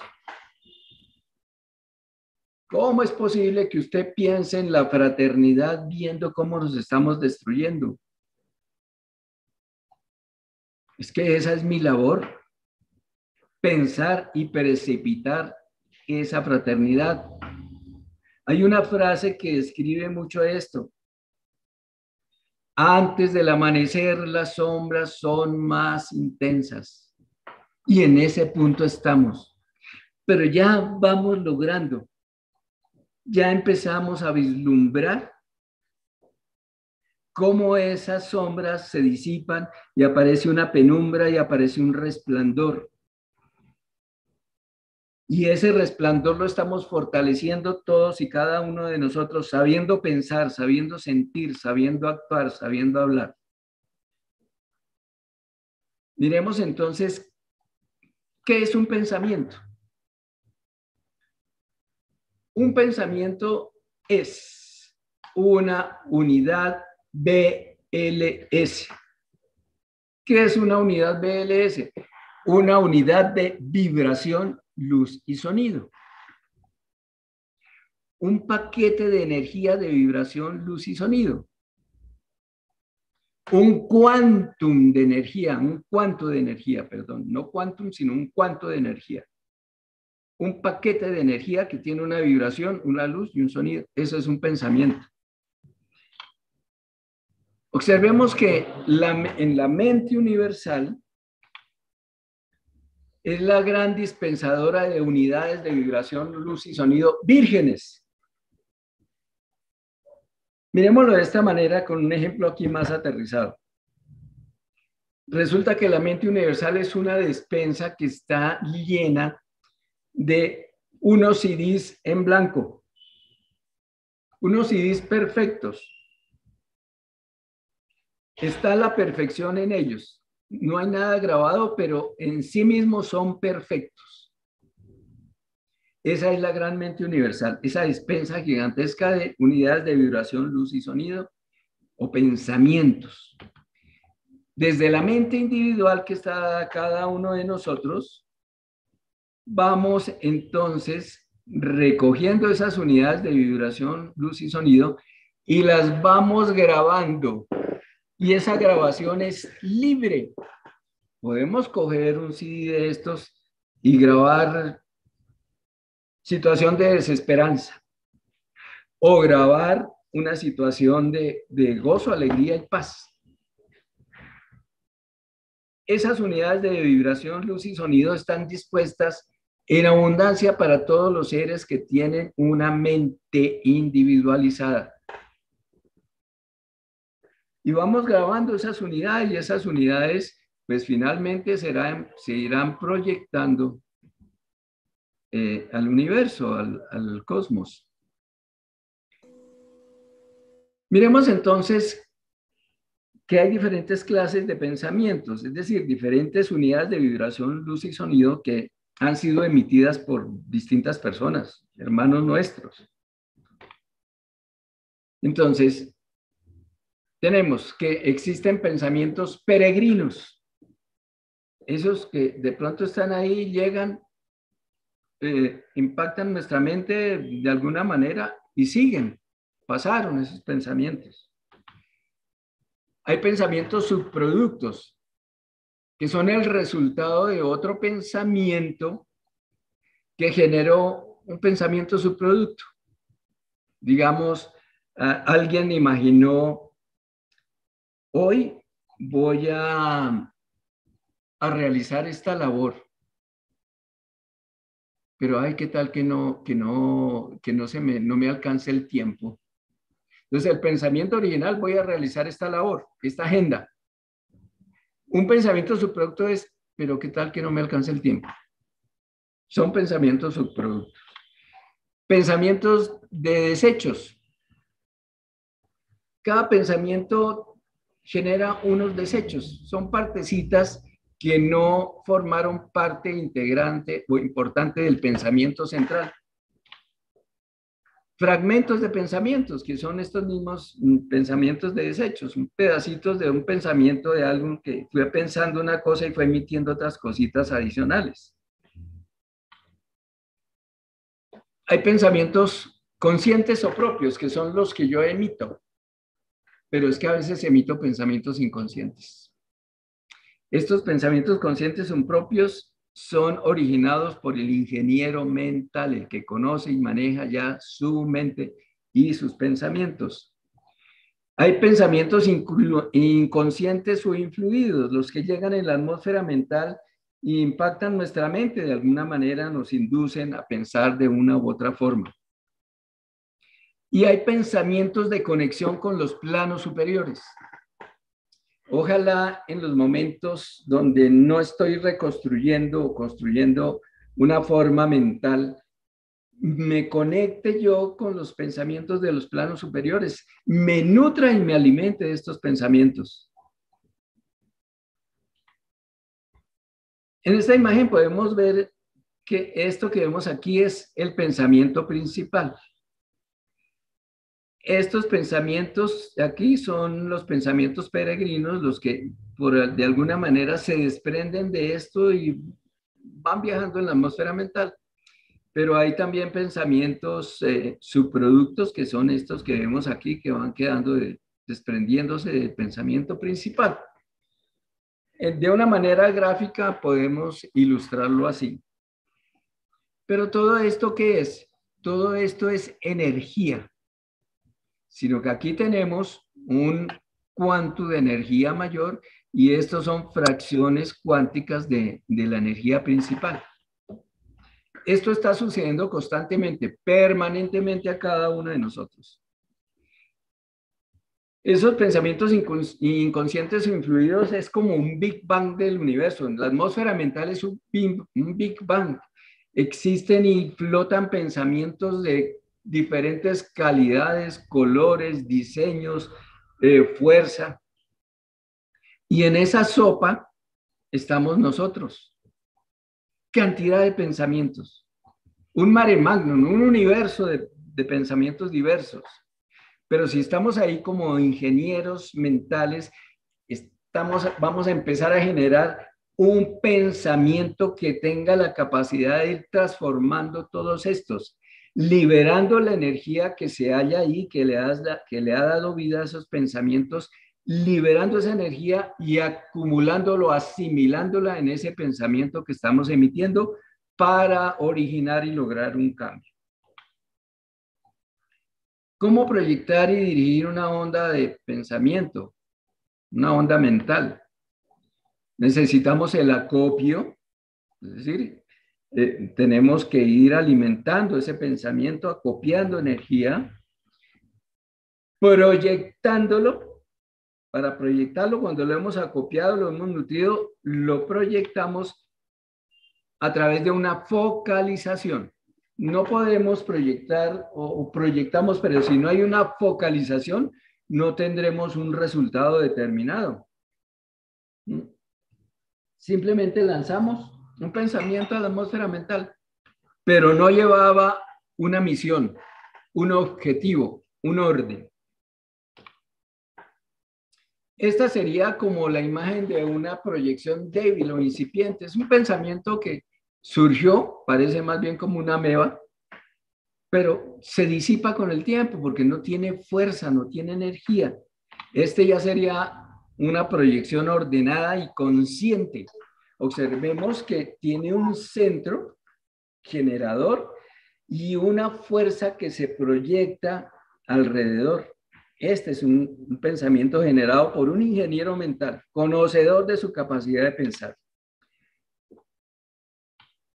Eh, la ciencia o la, sí, la ciencia del pensamiento y la ingeniería mental nos dan el poder de pensar, proyectar en forma consciente. Está aquí la diferencia.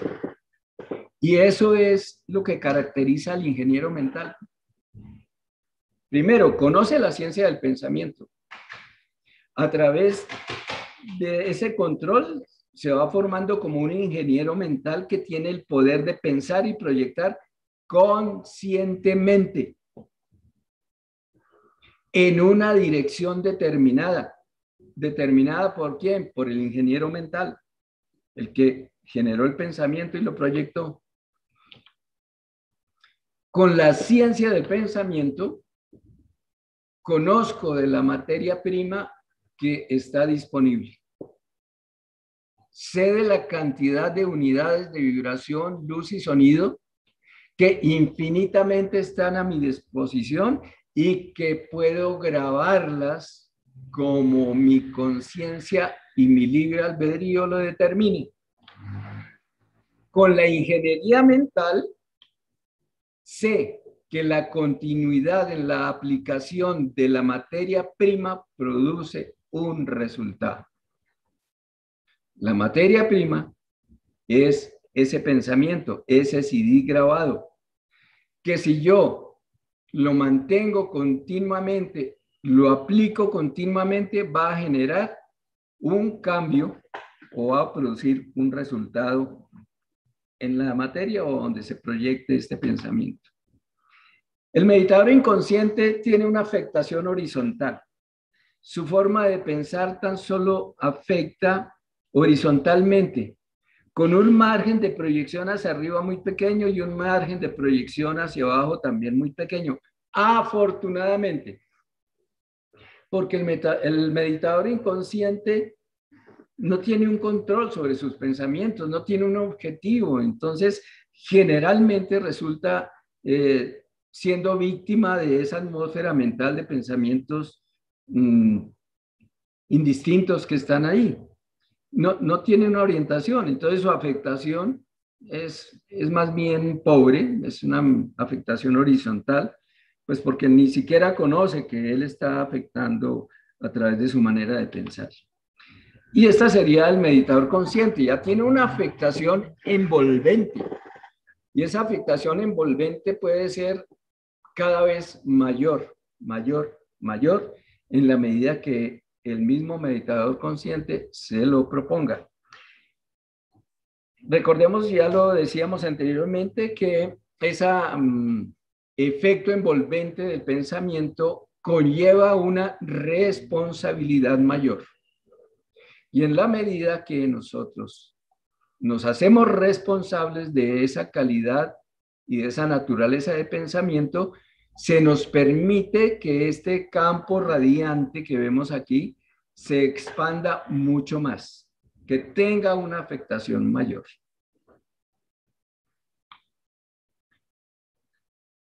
Eso genera un toroide, un flujo magnético que envuelve al ser humano, así como, lo, como envuelve también al planeta. Observemos una cosa bien curiosa el flujo de energía en el cuerpo humano es igual al flujo de energía en la Tierra. Observemos que la Tierra tiene una desviación en su eje de creo que es de 23 punto algo grados, aunque ahora ha variado, y la vemos inclinada. Y qué curioso que el corazón humano también tenga una inclinación muy parecida al eje de la Tierra. ¿Alguna razón debe haber? Pero se da y es muy similar la inclinación del corazón a la inclinación que tiene el eje de la Tierra.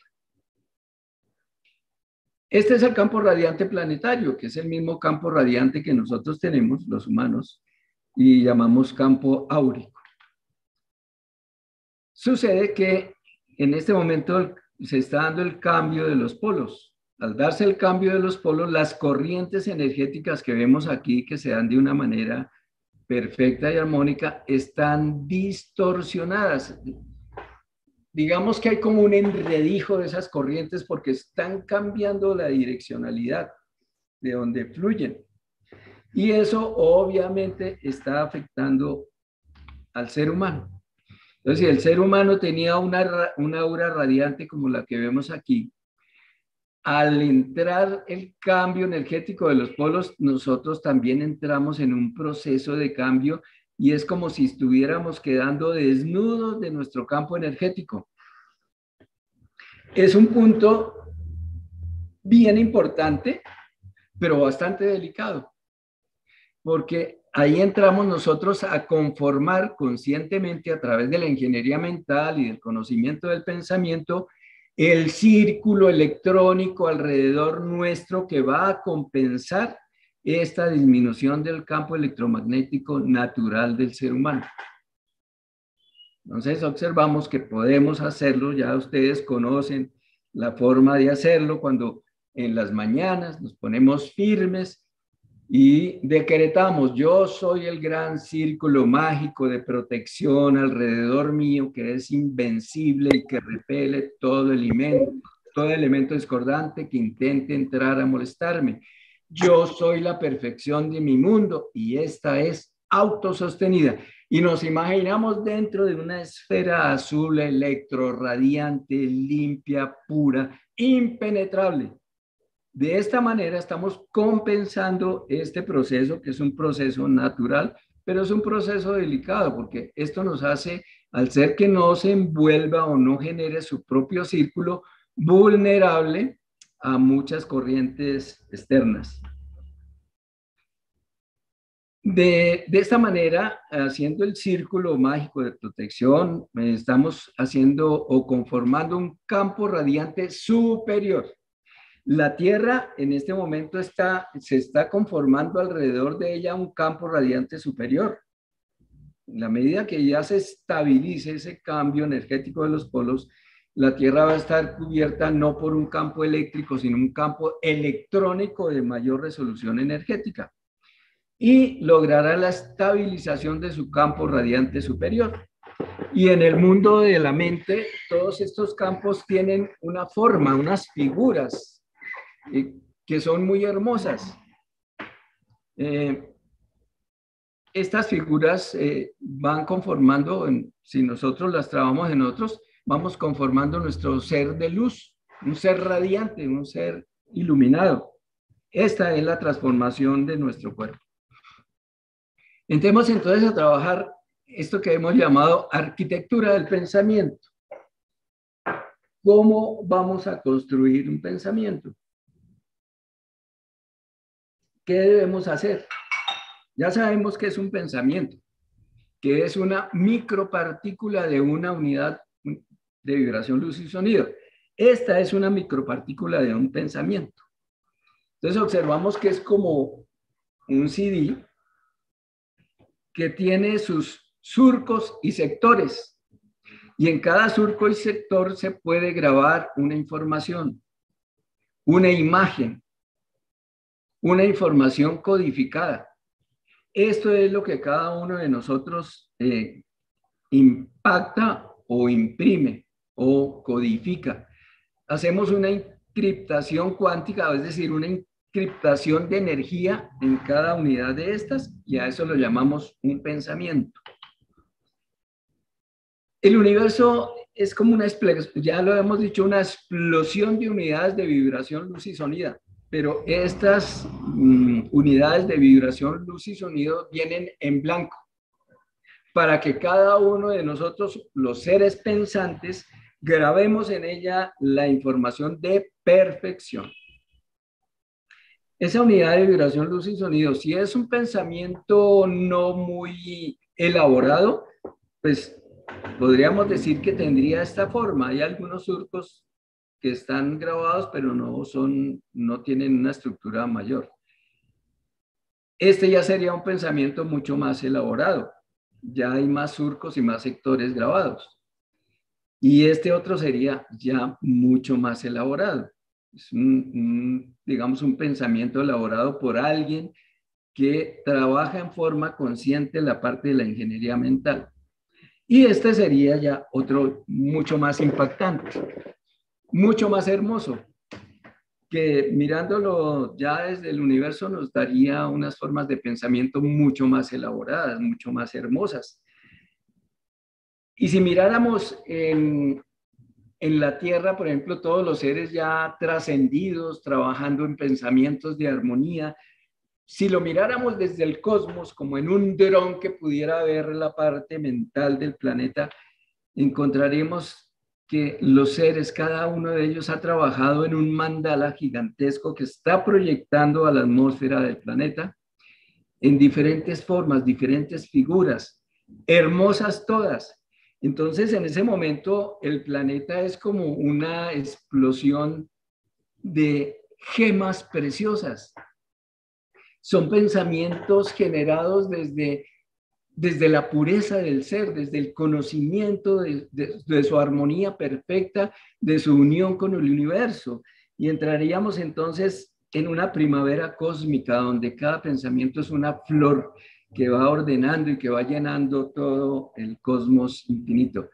Desde arriba sería la primavera, pues, del planeta cuando todos nosotros despertemos y trabajemos conscientemente en la elaboración de nuestros pensamientos. Ahí entraría entonces a conformarse el meditador consciente o controlado que ya tiene alineados sus centros energéticos, que está conectado al mental superior y desde ahí ya puede proyectar unas corrientes mentales y de pensamiento eh, concordantes con la armonía cósmica. Hará una integración de pensamientos que finalmente va conformando un mandala de pensamientos tejidos en una frecuencia y en una vibración afín, correspondencia por afinidad. Y entre todos vamos tejiendo unos mandalas gigantescos, ¿sí? Podemos, si empezamos desde la pareja, entonces vamos tejiendo un mandala eh, de pareja cuando lo hacemos y entramos en esa comunicación, el chakra muladhara de ella y de él tendrán la misma coloración. El manipura, el suadistana, el anahata tendrán la misma coloración. El vishuddha, el agna chakra y el chaharraja, chaharrara tendrán la misma coloración. Cuando se logra esto, los hermanos mayores llaman, se conformó una pareja arcoíris.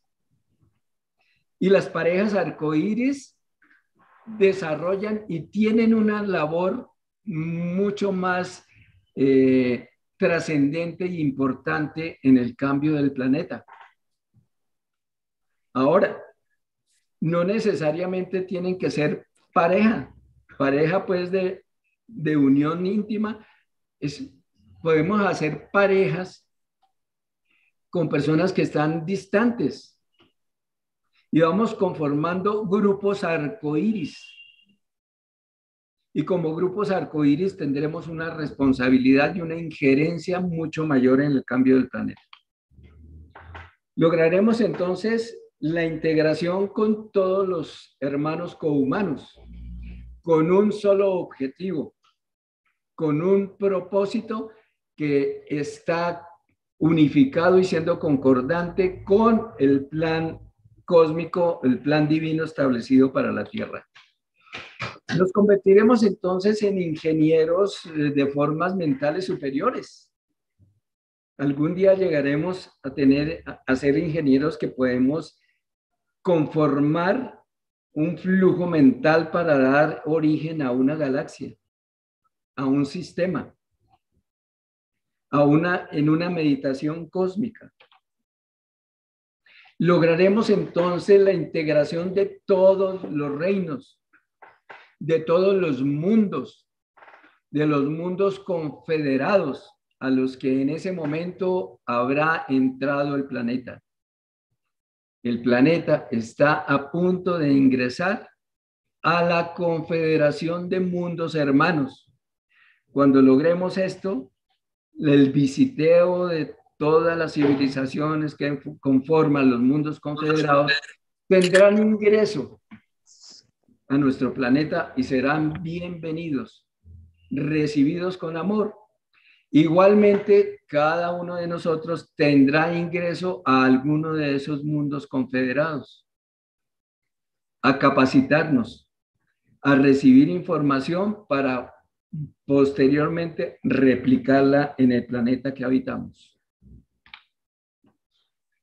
Lograremos establecer una cadena de protección planetaria como lo hacen los maestros cuando se reúnen todos los 27 de cada mes en una cadena que envuelve el planeta y proyectan esa energía de paz, de concordia y de fraternidad.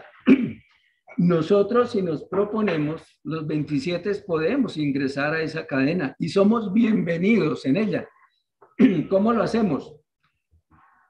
El en la noche del 27, simplemente al acostarnos, hacemos el propósito. Abandono mi cuerpo físico y proyecto mi energía y mi espíritu para unirme en la cadena de protección y ayuda al planeta. Te acuestas con ese pensamiento y allá vamos a estar. Ahora, que no lo recordemos puede suceder, pero que estuvimos ahí, estuvimos, y haciendo un trabajo y un propósito universal. Las unidades de vibración, luz y sonido, ¿sí? Deberemos trabajarlas teniendo una conciencia de grabación, sabiendo qué es lo que estamos grabando en ellas y cuál es la responsabilidad que tenemos en ellas la capacidad que tenemos en la potencialización de estas unidades de vibración, luz y sonido para que finalmente logremos una precipitación de lo que está grabado allí, en la materia física. Por eso podemos transformar la materia física si conocemos este proceso. Ya entraremos entonces a actuar desde el pensamiento del creador unificado al plan divino universal ya nuestra fuente suprema será esta. Y desde esa fuente suprema no habrá equívocos ni grabaciones erradas, porque estaremos entrando en concordancia y en afinidad con el plan divino universal. Aquí ya no habrá posibilidades de error. Seremos entonces receptores incondicionales y neutrales de esa energía incondicionales y neutrales. Neutrales es más allá de, de la figuración, de decir es que yo estoy conectado, es que el Padre a través de mí No hay necesidad de decirlo, simplemente se realizan las cosas desde la neutralidad. Mejor aún, desde el anonimato. El anonimato es el que mata al ego.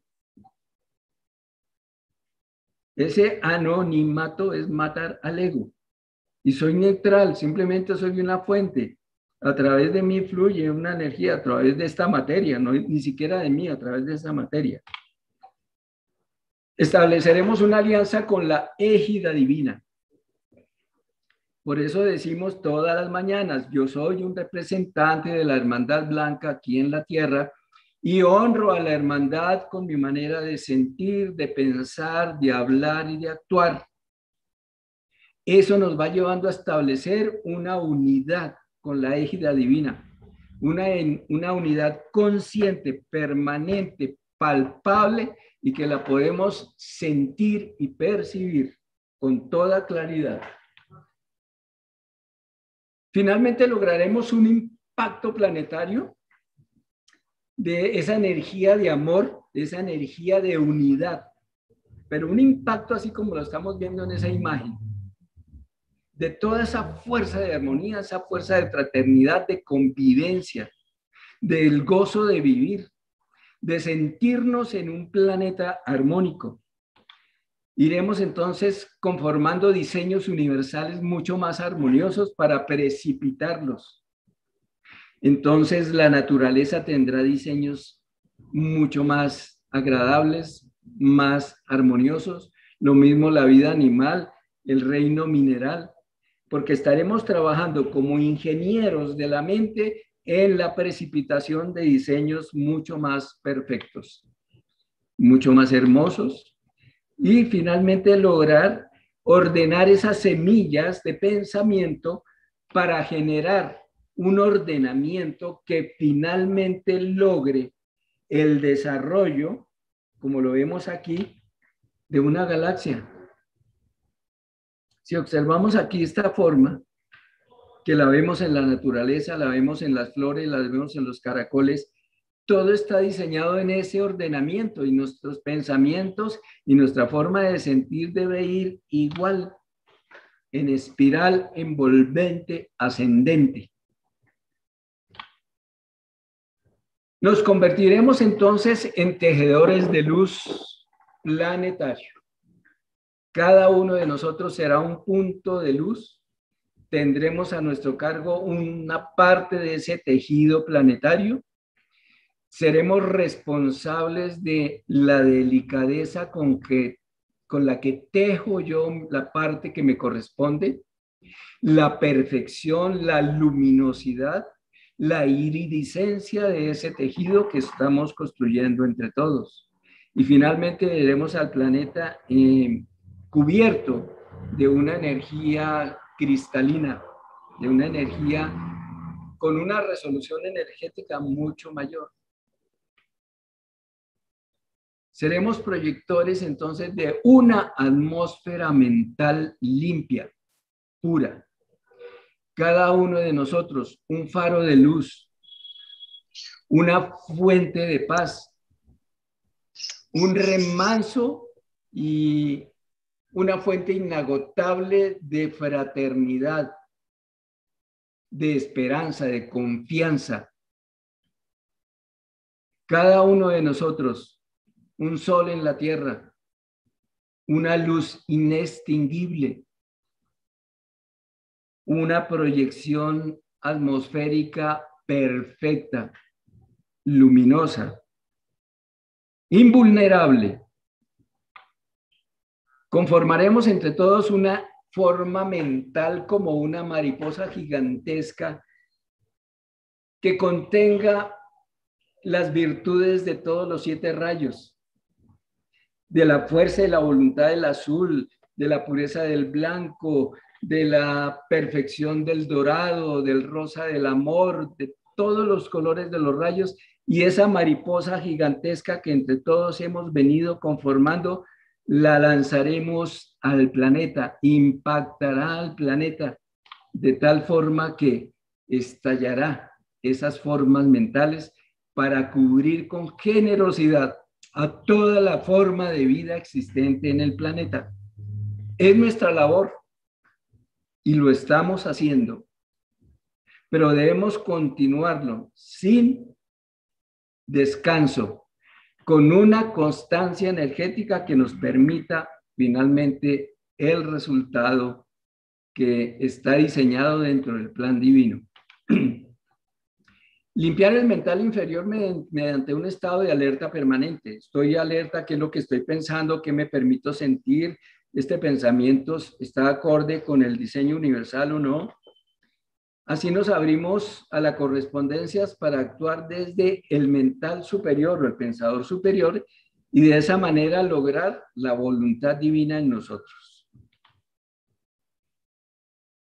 como el hombre piensa en su corazón, mente, pensamiento, así lo está sintiendo en, su parte femenina.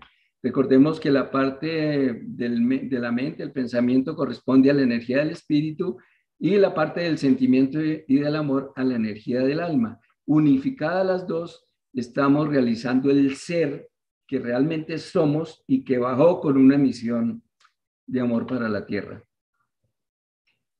vemos que en el mental inferior, en nuestro corazón se encuentra, el mental inferior está radicado en la personalidad. El ángel solar está en el átomo nous, en nuestro corazón, que está conectado con el alta carana, que vemos este rayito dorado, que pasa por el alfa prima o noveno generador y se unifica con el mental superior o ser crístico.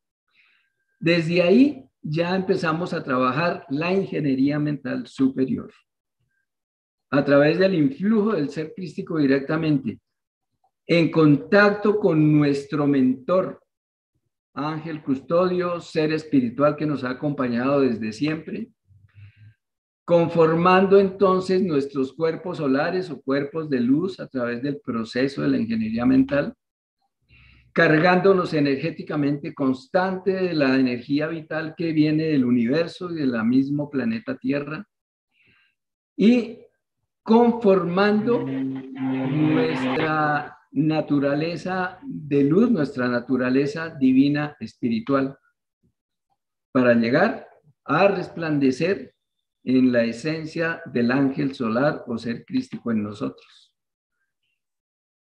Con eh, la ingeniería, haciendo reingeniería de pensamiento y a través de la meditación científica, Espera que esto ya se me trabado aquí. Logramos armonizarnos con los rayos de belleza y de luz suprema, de suprema armonía y paz que fluyen en el ser interior. Reconocer los pensamientos y la guía proveniente del ser interior para expresarlos durante toda nuestra vida realizar una entrega y fusión total con el ser interior o ángel solar. Lograr la cristificación, es decir, la pureza máxima de la energía que estamos emitiendo. Recordemos, estas unidades vírgenes a través del libre albedrío hacemos unas grabaciones que finalmente proyectamos a la atmósfera mental donde estamos.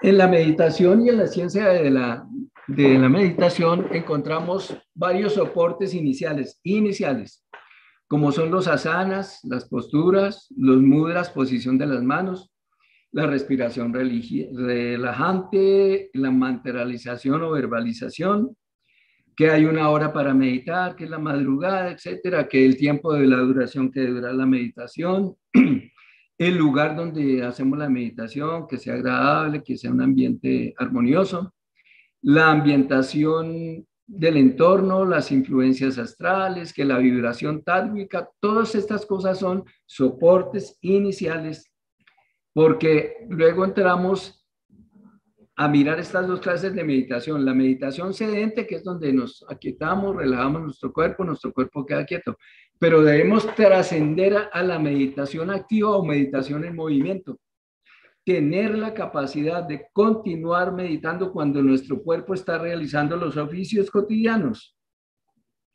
Hemos venido a liberarnos, a romper esas estructuras y esos formalismos y esos esquemas que es que si no escuchamos música clásica o no quemamos incienso o no estamos mirando al oriente o al norte no podemos meditar. Todas esas son partes las cuales ya debemos superar porque se nos convierten en cristalizaciones y nos mecanizamos. La meditación debe fluir más allá de todas estas cosas que hicimos inicialmente. La ciencia de la meditación la aplicamos en cualquier momento, en cualquier sitio, a cualquier hora, en cualquier postura, en cualquier actividad, en cualquier ambiente, en cualquier época, ininterrumpidamente, porque la meditación es un proceso, un fluido natural. Constantemente estamos meditando, pero de ahora en adelante lo haremos conscientemente. Hay unas sugerencias transitorias, porque no podemos quedarnos en ellas, para lograr una meditación continua o consciente. Son las siguientes. Uno, vigile su vocabulario. Absténgase de emplear alguna palabra o expresión que sienta que ya no debe utilizar. Entonces observemos en qué somos repetitivos durante el día. Ah, pero es que yo no tuve la culpa. Obsérvese y evite esa palabra, no la deje pasar porque no es así. Observe la cara de alguien y trate de recordarla con mayor detalle. Esto nos lleva a recordar mucho más las experiencias oníricas. Porque en la medida que hacemos esa retrospección y yo trato de recordar esta, esta cara de esta persona con mayor detalle, me permite tener la facilidad y la cualidad de recordar mejor las experiencias oníricas. Lea un verso, un verso, un párrafo, grábelo y trate de recordarlo con claridad. Recuérdelo como algo muy importante y esto quedará registrado. Toda la información que recibimos, grabémosla como algo muy importante y va a quedar registrada. Observe por una hora su forma de caminar de hablar, de reaccionar. Corrija aquello con lo que no se sienta bien. Esto nos lleva a ser autoobservadores y autocorrectores de nosotros mismos. Visualice un símbolo, una flor, un paisaje, una luz y trate de percibirlo con todo detalle. Observas, por ejemplo, la luz de una vela, la observas durante uno o dos minutos, cierra los ojos y trata de replicar esa luz de la vela con su movimiento, con su coloración, con su lucidez, con el mayor detalle posible. Tome la disciplina, esta es bien importante y ojalá la apliquemos. Tome la disciplina de guardar silencio durante media hora, una vez a la semana, una vez al día, etcétera. Eso es importante porque en la medida que guardamos silencio, escuchamos. Y cuando guardamos silencio, vienen las respuestas que nos da la vida. Practique las distintas clases de meditación, no te quedes en una sola. Aplique las diferentes a ver con cuál te da más resultado. ¿Cuáles son las clases de meditación? Hay una meditación dirigida que yo llamo la meditación de Cabresto que es donde te van dirigiendo. Siéntate, relájate, respira profundamente. Ahora te imaginas que vas a salir de cuerpo y te diriges a un sitio muy hermoso. Es una meditación dirigida. Nos lleva. Hay una meditación que es la meditación reflexiva.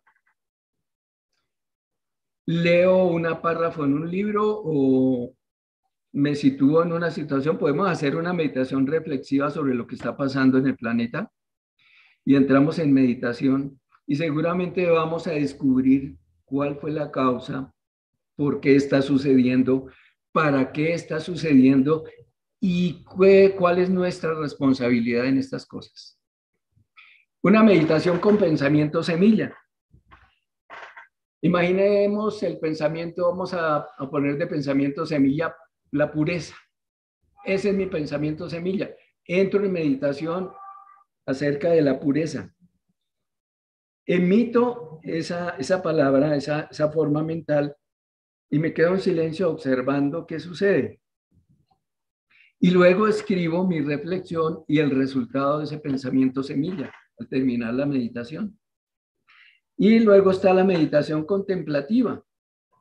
Podemos eh, realizarla contemplando un paisaje, eh, unas caídas de agua, unas cascadas, cualquiera de estas cosas, el, el cielo, las nubes, y hacemos una meditación contemplativa. Leemos algo inspiracional, como es la gran invocación o cualquier libro, un párrafo inspiracional, y nos centramos en la meditación, en, esa parte inspiracional. ¿Qué concluimos? ¿Qué nos dice? ¿Cómo nos toca el alma? ¿Cómo llega a nuestro corazón eso que acabamos de leer o de escuchar? De esta manera vamos eh, generando unas ondas de luz, de pensamiento que finalmente se sincronizan con una frecuencia superior. Podemos ser los pensamientos de los hermanos mayores, de los maestros, y generan unas bandas de luz de alta frecuencia hermosísimas. Ahí estamos entrando en consonancia con el pensamiento de una armonía cósmica.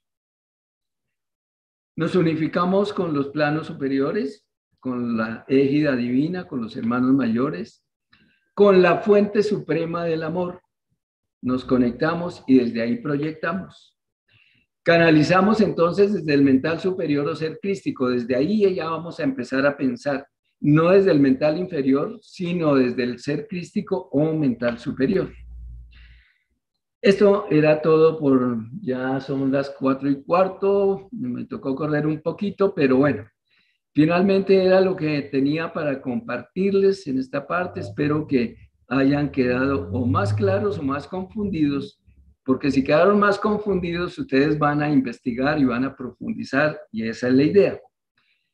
Gracias por todo y recuerda que siempre estamos meditando. Quedo entonces a disposición de ustedes, de sus inquietudes, de sus aportes, de sus claridades. Eh, en eso quedamos. Muchísimas gracias, Jesús. Muchísimas gracias. Eh, te están enviando saludos todos nuestros amigos que están conectados en el YouTube. Esther Becerra, Leslie Abdalá, Rita Sorogastúa, Jenny García, Gabriela García, Astrid Sánchez, Lilia Barrera, Olga Galindo, Leonilde Buitrago, Lilia Barrera, Esther Andrade, Olga Galindo, Marilena Ramírez, Lina Jaramillo, Juan Liz Camacho, te envían saludos, Lilia Barrera, en fin, ahí todos, y hay algunas preguntas que te están haciendo también aquí en el chat, mientras eh, todos vamos escribiéndole nuestro saludo de gratitud y reconocimiento a, a don Jesús, y vamos formulando nuestras preguntas. Me gustaría reconocer una vez más, si me permiten, a Jesús por esta clase magistral y bella que nos ha dado, y recordarles algunas cosas puntuales que siempre es importante. Si ustedes desean obtener más información de todo esto que hemos visto y más, yo les recomiendo sinceramente que ustedes adquieran el libro, los que están en Colombia, el libro Superhumanidad, la convivencia pacífica, que ya lo pueden adquirir a través de la página web www.superhumanidad.com y muy pronto lo vamos a tener en físico también, la edición física aquí en Perú.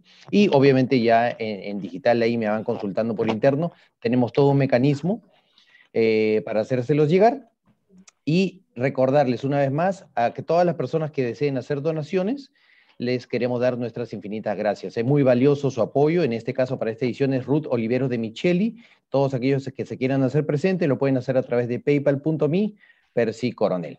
Bien, entonces vamos con las preguntas. Vamos con las preguntas. Eh, hay una pregunta que te está haciendo, que la hizo como a las 2 y 10 de la tarde.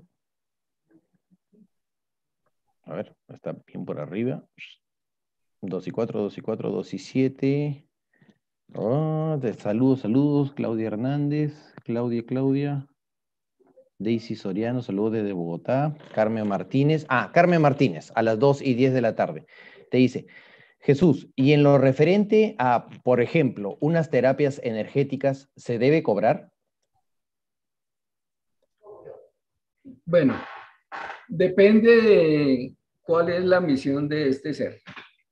Si está dedicado exclusivamente a ayudar a las personas con este tipo de, de ayuda, más allá del dinero, ¿sí? donde lo, que, lo importante es mirar cuál es la pureza de la intención. ¿Qué es lo que te está impulsando a hacerlo? El servicio a los demás a través de la terapia energética para que su nivel de vida sea mejor. O detrás de eso hay una idea de negocio. Esa es la gran diferencia. El dinero no es ni bueno ni malo. Lo importante que debemos mirar es la intención. Yo finalmente puedo eh, conformar un curso y los invito a un curso. La idea es facilitar la comprensión de ciertas cosas espirituales. O la idea es cuántas personas van a entrar y cuánto voy a recoger por este curso que estoy dando. Por favor, si lo vamos a hacer como una misión de servicio, no nos dejemos contaminar ni contaminemos nuestra misión. Y eso no quiere decir que si tú estableces una tarifa, pues porque es tu tiempo, vas a utilizar algunas cosas y eso genera un costo en términos de dinero, pero que no sea el objetivo principal. Les voy a comentar mm, alguna, alguna historia de un estudiante de artes marciales. Él estaba estudiando el arte del tiro con el arco y finalmente a través de la práctica se convirtió en un ser que no erraba un solo tiro en Diana. Incluso podía hacerlo con ojos cerrados y la flecha siempre daba en Diana. Alguna vez lo invitaron a un concurso donde iban a estar diferentes eh, personajes a hacer la demostración de tiro con el arco. Era un concurso, iban a dar un premio. Llegó este ser y hizo el primer tiro y erró. El segundo y quedó cerca de la diana, pero no dio en el centro. Y así varios tiros y no, no, no daba, y entraba en confusión y finalmente se retira un momento y le pregunta al maestro, maestro, ¿qué pasa? si yo con los ojos cerrados siempre doy en diana y aquí estoy fallando las dianas. El maestro le dice, obsérvate. Cuando tú estabas anteriormente practicando, tenías un solo objetivo que era la diana en este momento tienes dos blancos, dos objetivos, la diana y ganar el concurso. Por eso estás fallando. Entonces, observemos esa parte. ¿Cuál es el objetivo de nuestro propósito? ¿Cuál es en verdad? Que nada es gratuito en la vida, sí. Pero muchas veces prefiero decirle a las personas que entran a los cursos, ni yo les estoy vendiendo nada, ni ustedes me están comprando nada. No les estoy cobrando esto, pero ustedes tienen, están adquiriendo una deuda gigantesca con el universo, porque lo que están recibiendo deberán retribuirlo al universo. ¿Cómo? Multiplicando la información, ayudando a las personas, utilizando esa información en un proceso de ayuda. Lo que pregunta eh, Marta es, ¿no, Carmen? Tal vez. Carmen. Sí. Carmen Martínez. No hay problema, tú, lo puedes cobrar, puedes poner una tarifa, pero que ese no sea el objetivo de tu misión. Gracias, Jesús. Gracias. Sí, es que es que para mí a mí me parece muy difícil cobrar estas cosas. No sé si alguien entonces. Ahora, si tú no necesitas cobrarlo porque tú tienes otras maneras, otros ingresos, Maravilloso. Pues mucho mejor, hazlo, hazlo con infinito amor y, y, que proyectes toda tu energía y tu espíritu en, esa, en ese servicio que, que quieres hacer. ¿sí? Listo, sí, señor, muchas gracias. Todos siempre necesitamos algo, pero bueno, pues si, no es tan urgente, pues no importa, es más importante lo que pueda, es más, es más chévere eso de que me sirvió, eso lo hace, eso, es, eso para mí es el mejor, el mejor regalo y el mejor pago, me parece. Mira, Carmen, tú das pie a lo siguiente. Recordamos a Gerardo, ¿cierto? Que estamos trabajando, muchos hemos trabajado esa información que bajó a través de él. Yo alguna vez, cuando él entró a hacer unos cursos y estaban cobrando por las entradas, etcétera, yo alguna vez lo llamé y le dije, oiga Gerardo, cuénteme una cosa. ¿Los maestros ya le pasaron la factura? Ya la pena se rió y me dijo, no, no, no, no. Al poco tiempo, al tiempo él me llamó y me dijo, sabes que le pregunté al maestro acerca de esto, que si debía cobrar o no por la información. Y el maestro lo que me contestó fue lo siguiente, dijo Gerardo. Cuando le preguntó, ¿debo cobrar o no por la información? El maestro le contestó, Gerardo, te di una información muy valiosa. Hasta ahí fue. El resto queda a tu libre albedrío. Él no lo dijo el maestro, pero deduzco, deduzco, queda a tu libre albedrío. Tú sabrás qué hacer con eso. Si te conviertes en mendigo espiritual o sigues con tu misión de dar. En alguna otra oportunidad, no sé si ustedes conozcan o hayan oído hablar de José Fábrega, que fue, eh, lo contactó un ser eh, de la hermandad mayor, de, las civilizaciones mayores, llamada Tefilo. Y él le preguntó alguna vez también, Tefilo, ¿yo debo cobrar por la información? Y la respuesta fue, José, ¿no sabes barrer? ¿A qué se refería él? Si sabes barrer, barra y, y genera tus ingresos barriendo. Ahí lo dejó. Y eso queda para cada uno de nosotros.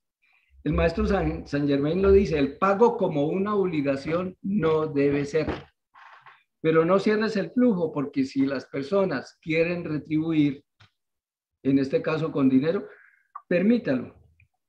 No cierres el flujo, pero que no sea una obligación y una tarifa. Perfecto. Correcto. Gracias. Jesús. Sí, señor. Muchas gracias, Jesús. Muchas gracias. Gracias, Percy. Gracias, gracias, Carmencita. Sí, de hecho, en realidad la información es universal, ¿no es cierto, Jesús? La información es del universo, no es de todos, o sea, es de todos.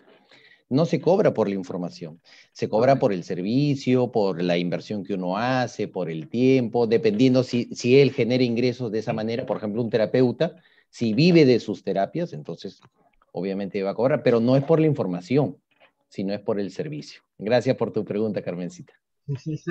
Gracias a ustedes, muchas gracias, de verdad. Me, gustaría invitar a Ruby, que está con la mano levantada, porque quiere intervenir. Rubicita, ¿puedes abrir tu micrófono? Hola, Percy, buenas tardes. ¿Cómo está? Buenas tardes. Muy buenas tardes a todos, muchísimas gracias por el apoyo, por estar. Eh, es que quisiera hacer un comentario con respecto a lo que están hablando en este momento, lo del cobro. Hay una manera muy sencilla de saber si estoy en la ley o no. Es simplemente tú actúas y mira el resultado de tus acciones, ¿no? Sencillamente así, porque también uno entiende que hay seres que valoran de acuerdo al pago que han hecho. Entonces, cuando la información que tienen no les ha costado nada, no le dan mucho valor, la dejan, van y vienen. Pero a veces algunos seres cuando han tenido que pagar un alto costo han valorado mucho aquello que, que han recibido, pero que simplemente no, la intención es que no deseen retornar ese dinero invertido cobrando a través de informar aquello que recibieron. Entonces, sencillamente, mira lo que haces y la vida te responderá si estás en ley. Si está en ley, te fluye, si no, eh, tienes que hacer otras cosas como para, para obtener los ingresos que necesitamos para vivir en este planeta material. Y lo otro es como una invitación que ya han habido algunas inquietudes con respecto al trabajo con el fuego violeta. Recordemos que el maestro Saint Germain, que es el avatar para la era de Acuario en el planeta Tierra, pues es el señor del fuego violeta. Y él lo dice, vengan conmigo en las noches a mi templo porque no me está permitido estar en cuerpo con ustedes, cuerpo presente. Entonces ustedes van a ser mis representantes en la tierra. Más o menos así es que lo dice. Es momento de que trabajemos el fuego violeta para limpiar, para transmutar, para que los cambios que se generen sean. Es el momento y lo vemos no solamente en Colombia, sino en el mundo entero, las situaciones que estamos viviendo de violencia, de maltrato, de inequidad social, de todo aquello que sabemos que está, que no podemos cerrar los ojos y mirar para otro lado cuando decimos, no, es que yo no veo noticieros para no saber de eso. No es eso, es saber qué está pasando y que es labor de cada uno hacer algo. Y qué mejor que trabajar con el fuego violeta. También tenemos que tener la certeza que al trabajar con el fuego violeta estamos llamando a la ley y tenemos que recibirla con todo lo que ella implica. Pero pues es el tiempo de hacerlo, es el tiempo de trabajar, es el tiempo de hacer lo que debemos hacer y pues eh, la correspondencia que hayamos generado será el efecto que en cada uno de nosotros se produzca en el resultado de, ese trabajo con el fuego violeta. Pero es una invitación, es el momento de unirnos a esa energía maravillosa del maestro San Germain que como nunca está aquí, porque es el avatar para este tiempo, el avatar de la era de Acuario. Muchas gracias, Percy. Muchas gracias a todos. Gracias, gracias, Rubicita, por esta intervención tan importante. Bien, en el orden de llegada me gustaría invitar a María Cristina Araque, que hizo tres, cuatro preguntas, para que abra su micrófono y se dirija a don Jesús.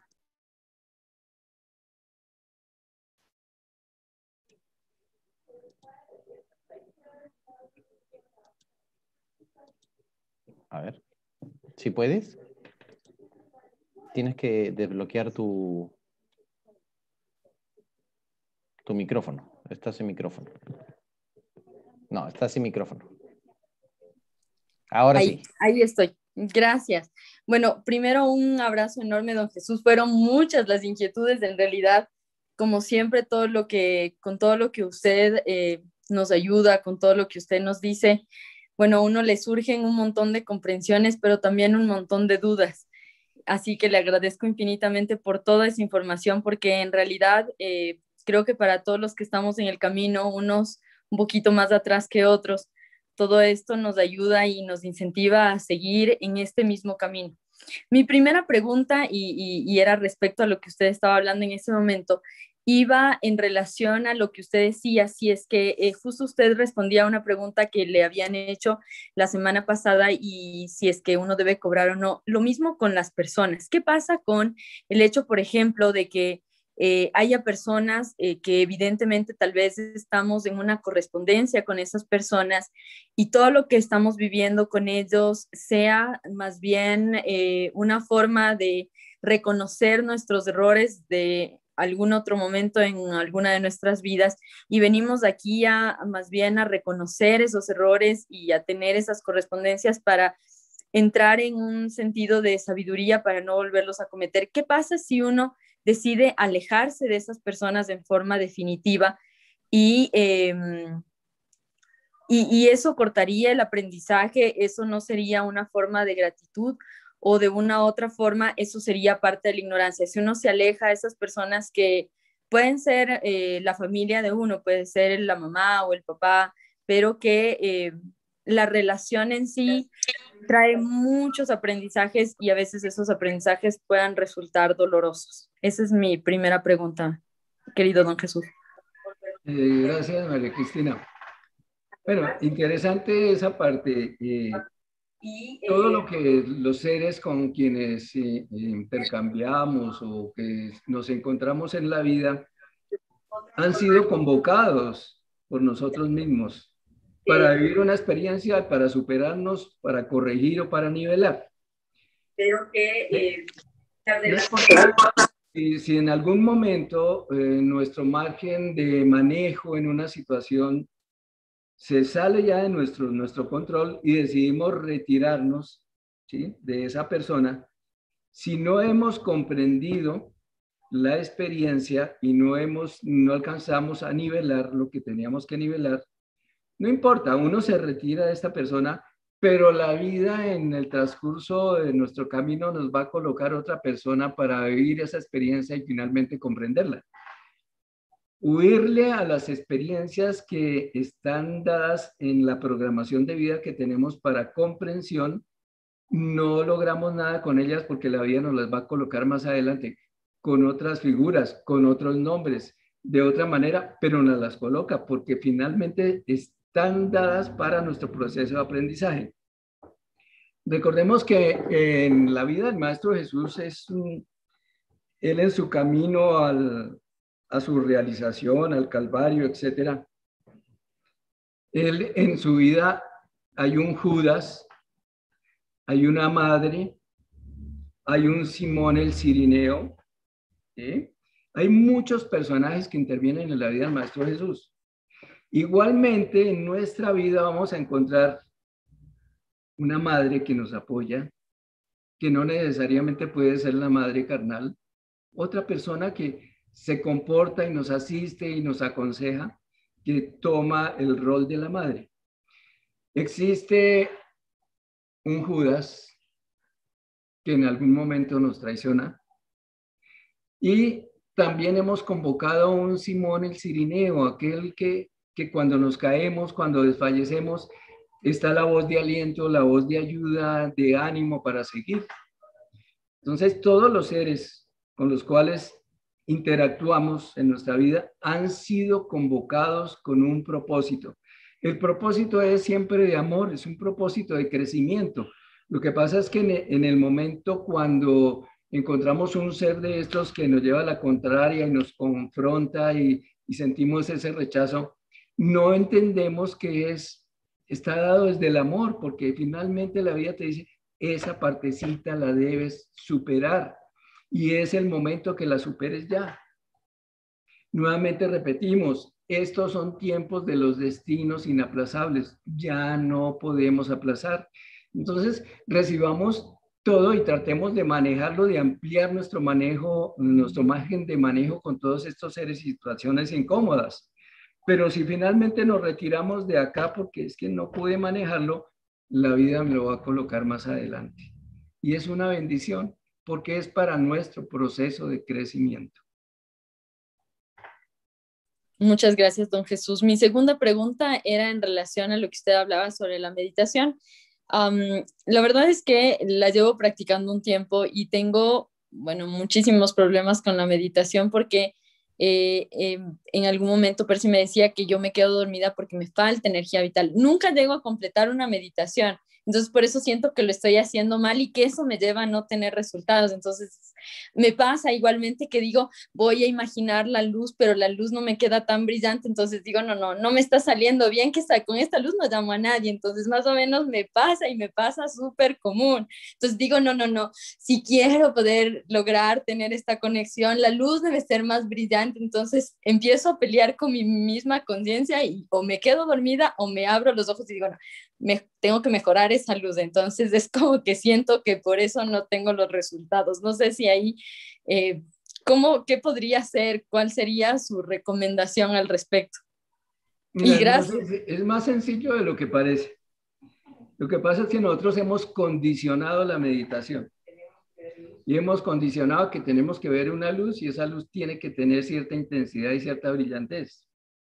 La estamos condicionando. Si vamos a meditar, es simplemente a permitir que suceda y a tener un control sobre el, a observar la mente, cómo está funcionando, cómo está desarrollando.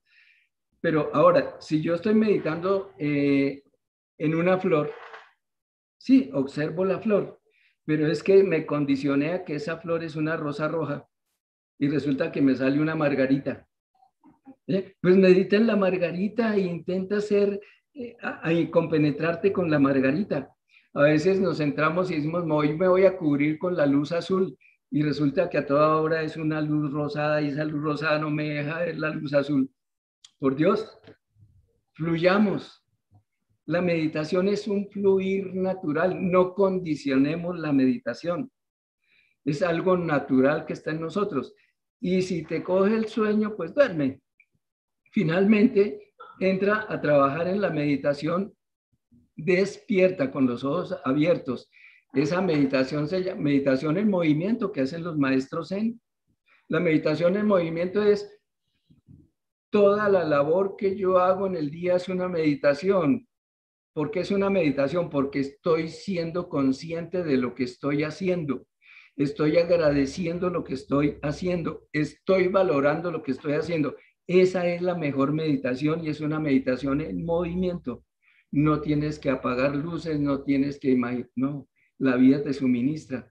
Si vas por el camino y sopló el viento y levantó papeles, oye, yo soy un ingeniero mental y entonces en cambio de ver papeles veo rosas, flores, mariposas. Esa es una meditación. Entonces, eh, es que a veces hemos esquematizado la meditación y nos hemos anclado y hemos hecho la meditación como algo difícil y es lo más sencillo. Simplemente no la condicionemos. No, millón gracias, me encantó y me quedó mucho más claro. En realidad, a veces creo que uno mismo tiene ese como esa tara mental de esperar las luces y como yo les sé decir a Percy, uno espera las luces brillantes, que baje la nubecita y uno por poco y levitar y como uno no logra ni siquiera desplazarse ni un milímetro del suelo, uno dice, no, todo estuvo mal, repitan por favor y no llega nunca a meditar. Millón gracias, mi estimado don Jesús. Y mi última pregunta es, respecto a lo que usted decía. Por ejemplo, eh, ¿qué pasa si yo en algún momento, yo soy docente y como docente ganaba bastante, bastante bien?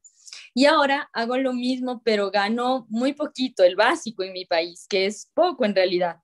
Y, le preguntaba eh, más bien en relación a eso, ¿quiere decir que hay un bloqueo o que algo no está haciéndose bien o, o, por qué se dan ese tipo de situaciones. Entiendo que todo está para enseñarnos y para para que nosotros crezcamos más que en cualquier cosa, que en sabiduría. Pero ¿por qué se dan ese tipo de eventos o, qué es lo que provoca? Bueno, recordemos que nunca estamos en el sitio donde no debemos estar ni viviremos las situaciones que no deberemos vivir.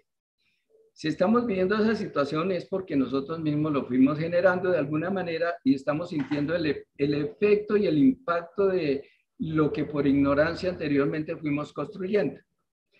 Pero ¿qué sucede? Eh, recordamos que hablábamos de las pruebas de graduación.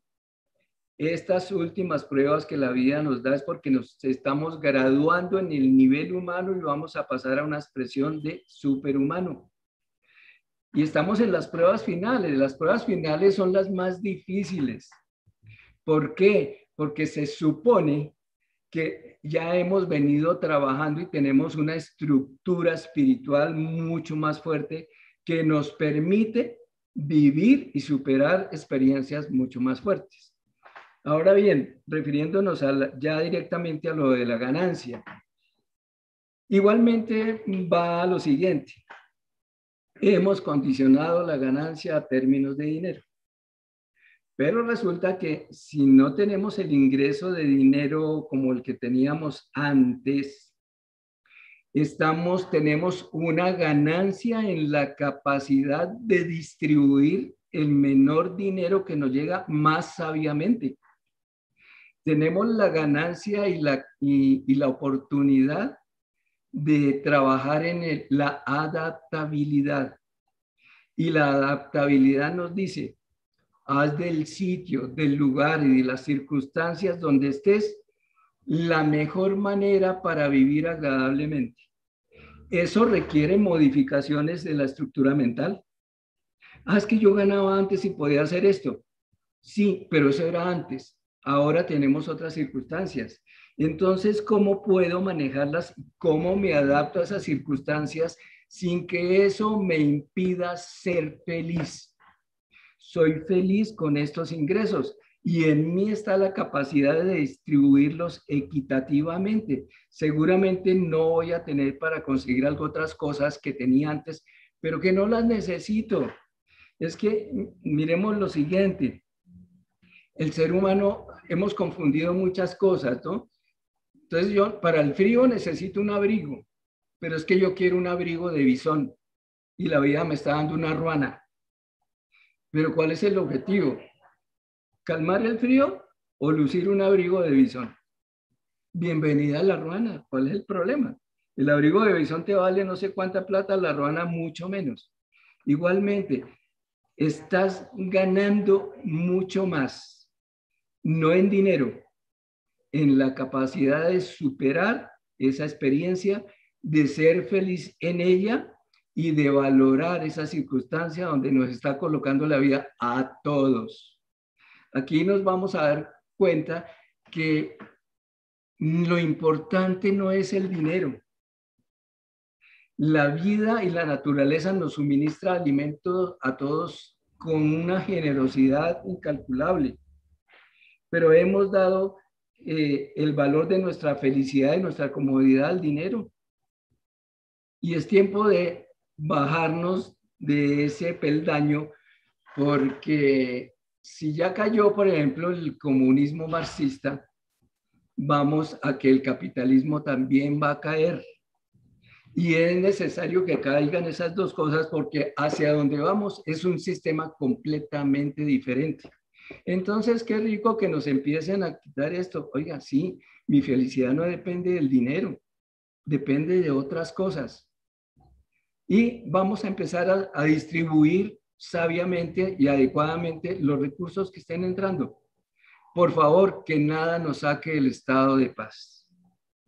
Los maestros nos decían alguna vez, tú solo mantente en paz, que el resto lo hacemos nosotros aquí arriba. ¿Listo, Marta?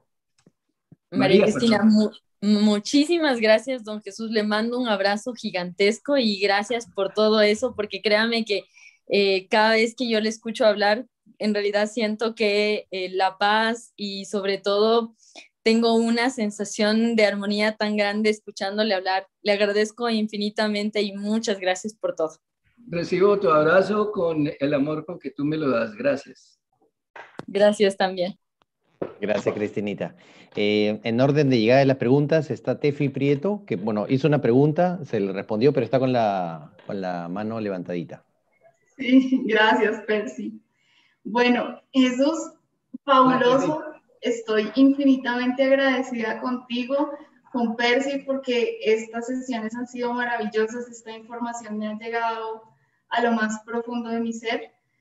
Em, la pregunta que hice en el chat, pues la primera pregunta que hice, pues me la respondí inmediatamente, casi. Y la segunda pregunta va enfocada al tema de los pensamientos.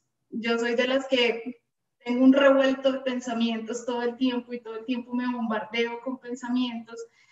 Y mm, en esa práctica de, de, empezar a hacer como, como una pausa y de empezar a ser más consciente de lo que pienso y lo que siento, em, no sé si estoy haciendo resistencia a esos pensamientos, como que haciendo esa pausa, diciendo, o sea, tratando de transformar ese pensamiento negativo en un pensamiento positivo o en algo diferente pero estoy como en esa resistencia, como en esa lucha.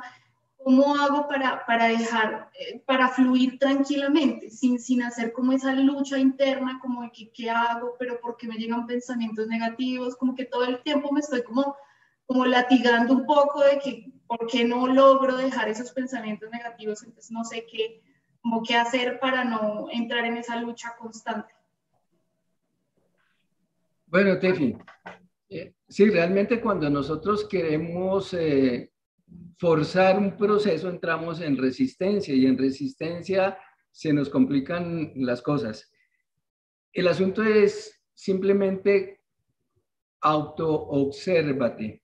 Y tú dices, me llegan pensamientos negativos. ¿Qué voy a hacer ahí? Gracias, Padre, porque soy consciente de que este pensamiento no está en armonía con el amor que tú irradias, con la armonía del universo, lo cambio. Pero lo cambia con serenidad. Es que no hay que hacerle fuerza. Las cosas espirituales no son de fuerza, de centrarse y hacer gestos para proyectar. Las cosas espirituales se dan suavemente, sutilmente. Entonces es autoobservarnos calmadamente, amorosamente hacia nosotros mismos, porque ya no es tiempo de litigarnos y fustigarnos, ah, es que yo siempre pienso no sé qué, es que a mí me ocurre esta cosa. No, simplemente, ah, qué bueno, me estoy dando cuenta de estos pensamientos que ya no deben estar en mí, pero qué rico, el solo hecho de darme cuenta estoy haciendo un avance. Estoy empezando a trabajar en ese proceso de perfeccionamiento. Yo no puedo entrar a trabajar la perfección si no me doy cuenta de lo imperfecto que he construido. Pero cuando ya me siento perfecto, pues hasta ahí, ahí me estanqué. Siempre hay cosas por corregir. Permanentemente estamos en ese trabajo de autoobservación, autocorrección, de perfeccionar, de corregir, de regenerar o de reconstruir. Entonces, no le hagamos resistencia a eso, porque lo importante es no consentir esos pensamientos, no mantenerlos. Simplemente llegaron, sí, llegaron, ah, me di cuenta que no es por ahí, pienso lo contrario. Mira, un pensamiento, una unidad de vibración, luz y sonido lleva una imagen y una información codificada. Entonces yo emití un pensamiento de crítica contra alguien y me di cuenta, mentalmente critiqué, simplemente ¿qué hago? Recojo el pensamiento y regrabo otra información, le doy otra misión a ese pensamiento, porque cada pensamiento tiene una misión y el pensamiento surge y cumple esa misión.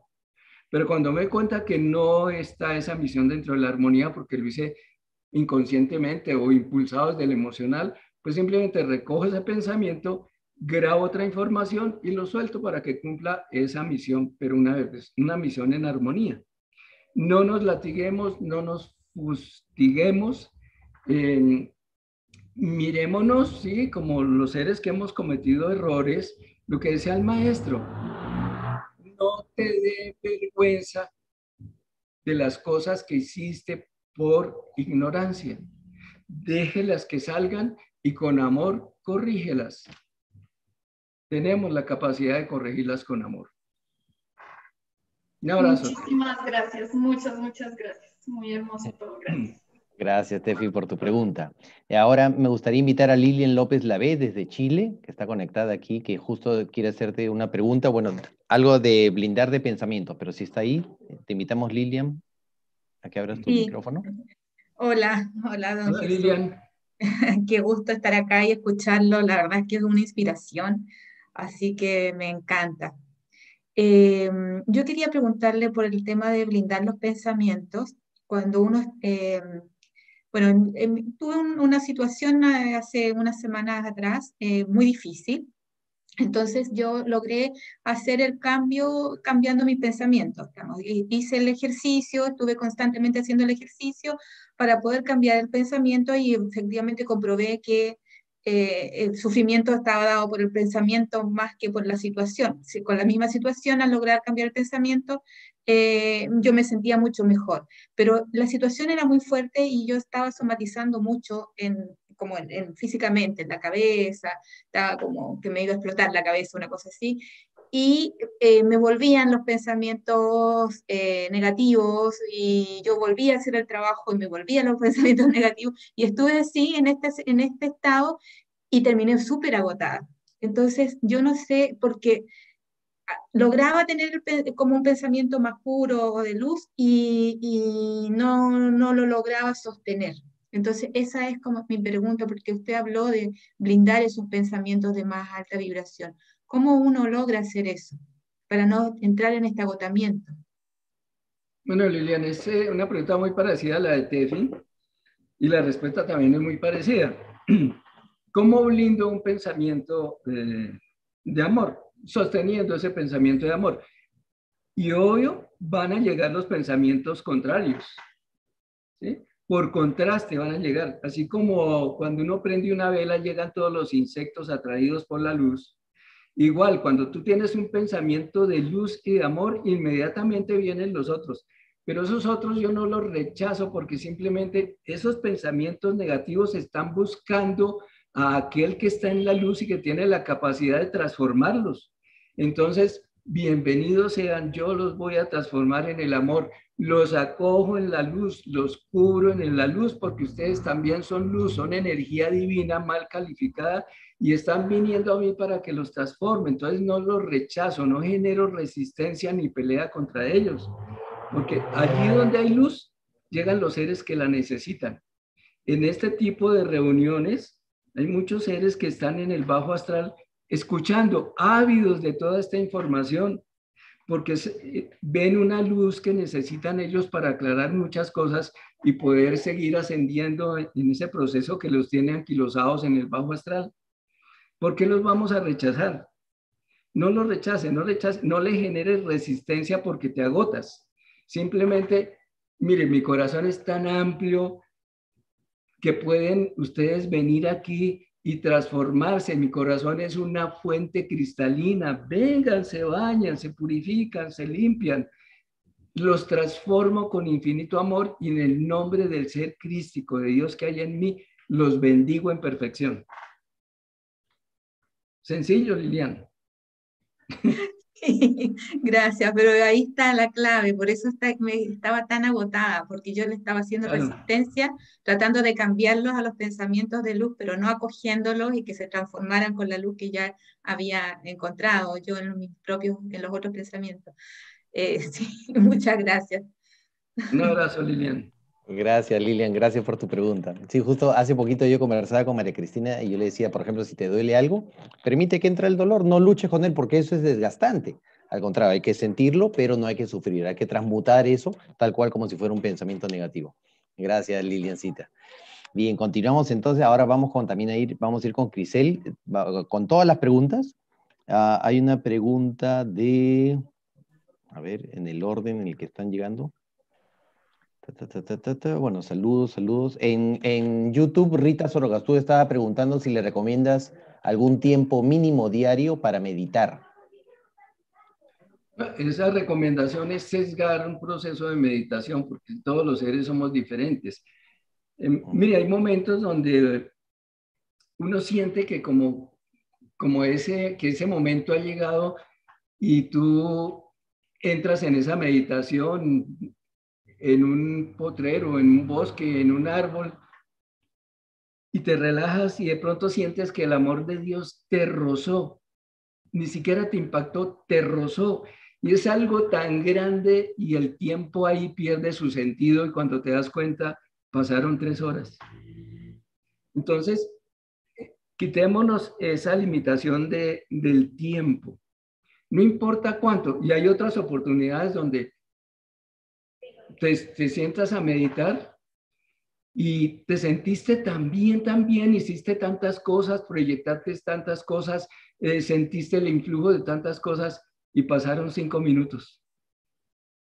Entonces, ¿cuál es el tiempo justo de la meditación? No lo hay. Para cada ser es distinto, cada momento es diferente, pero no coloquemos la limitación del tiempo. Es que si yo no medito tres horas, no medité. Finalmente llega el momento en que meditamos las 24 horas, porque sabemos en qué punto estamos, dónde estamos, lo que, lo que decía anteriormente. Si yo valoro el momento, amo lo que estoy haciendo, lo hago conscientemente, esa es una meditación perfecta y la estás haciendo sin retirarte de las actividades diarias de la cotidianidad.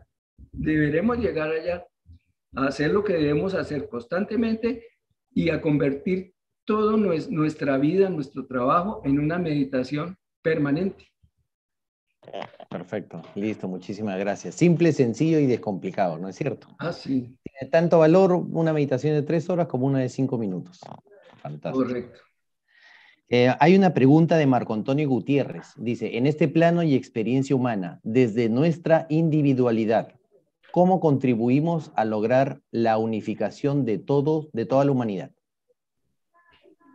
Lo primero que debemos hacer es unificarnos nosotros mismos, porque nos hemos fraccionado. Primero, eh, no nos aceptamos como somos.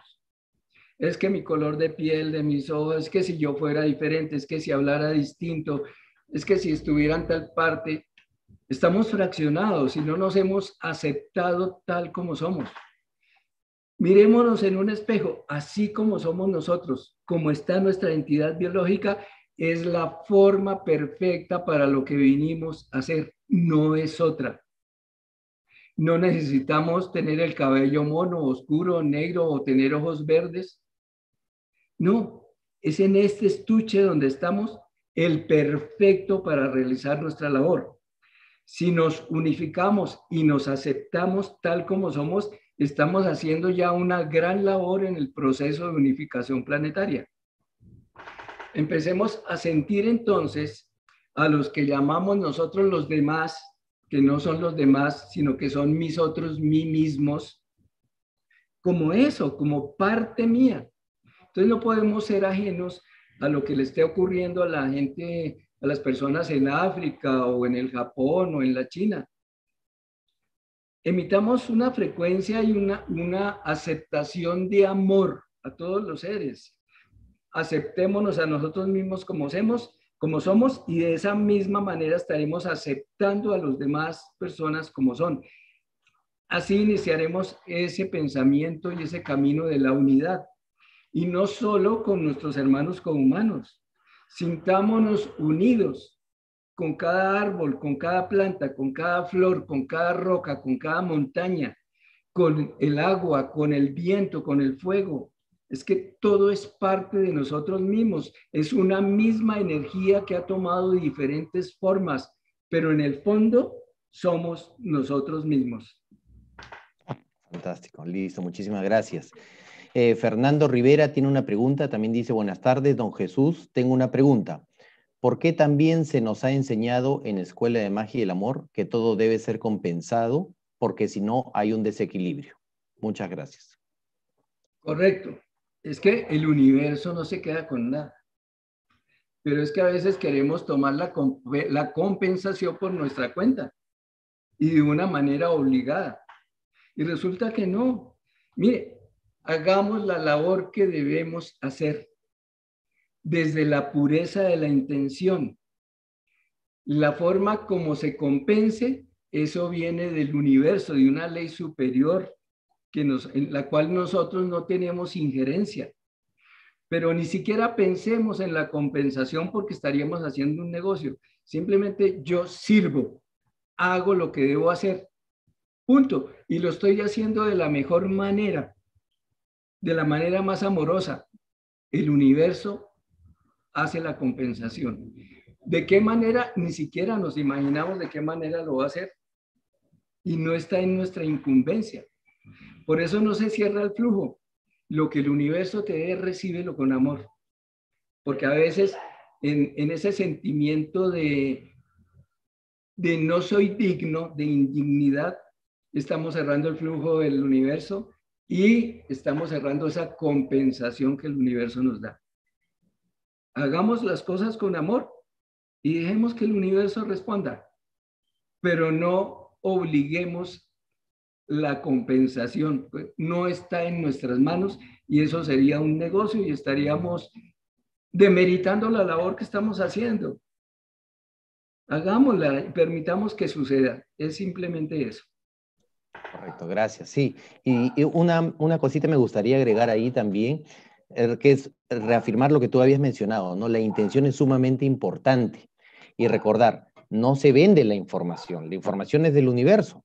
Lo que se compensa es el servicio, y no necesariamente con dinero, se puede compensar de distintas formas, ¿no es cierto? Con tiempo, con dedicación o sirviendo a otras personas. Depende mucho también de si la persona se dedica a esto como misión, es decir, por hobby, o si forma parte de su función, ¿no? O sea, se dedica 24/7, por así decir, a ser profesor, en este caso de, magia, ¿no?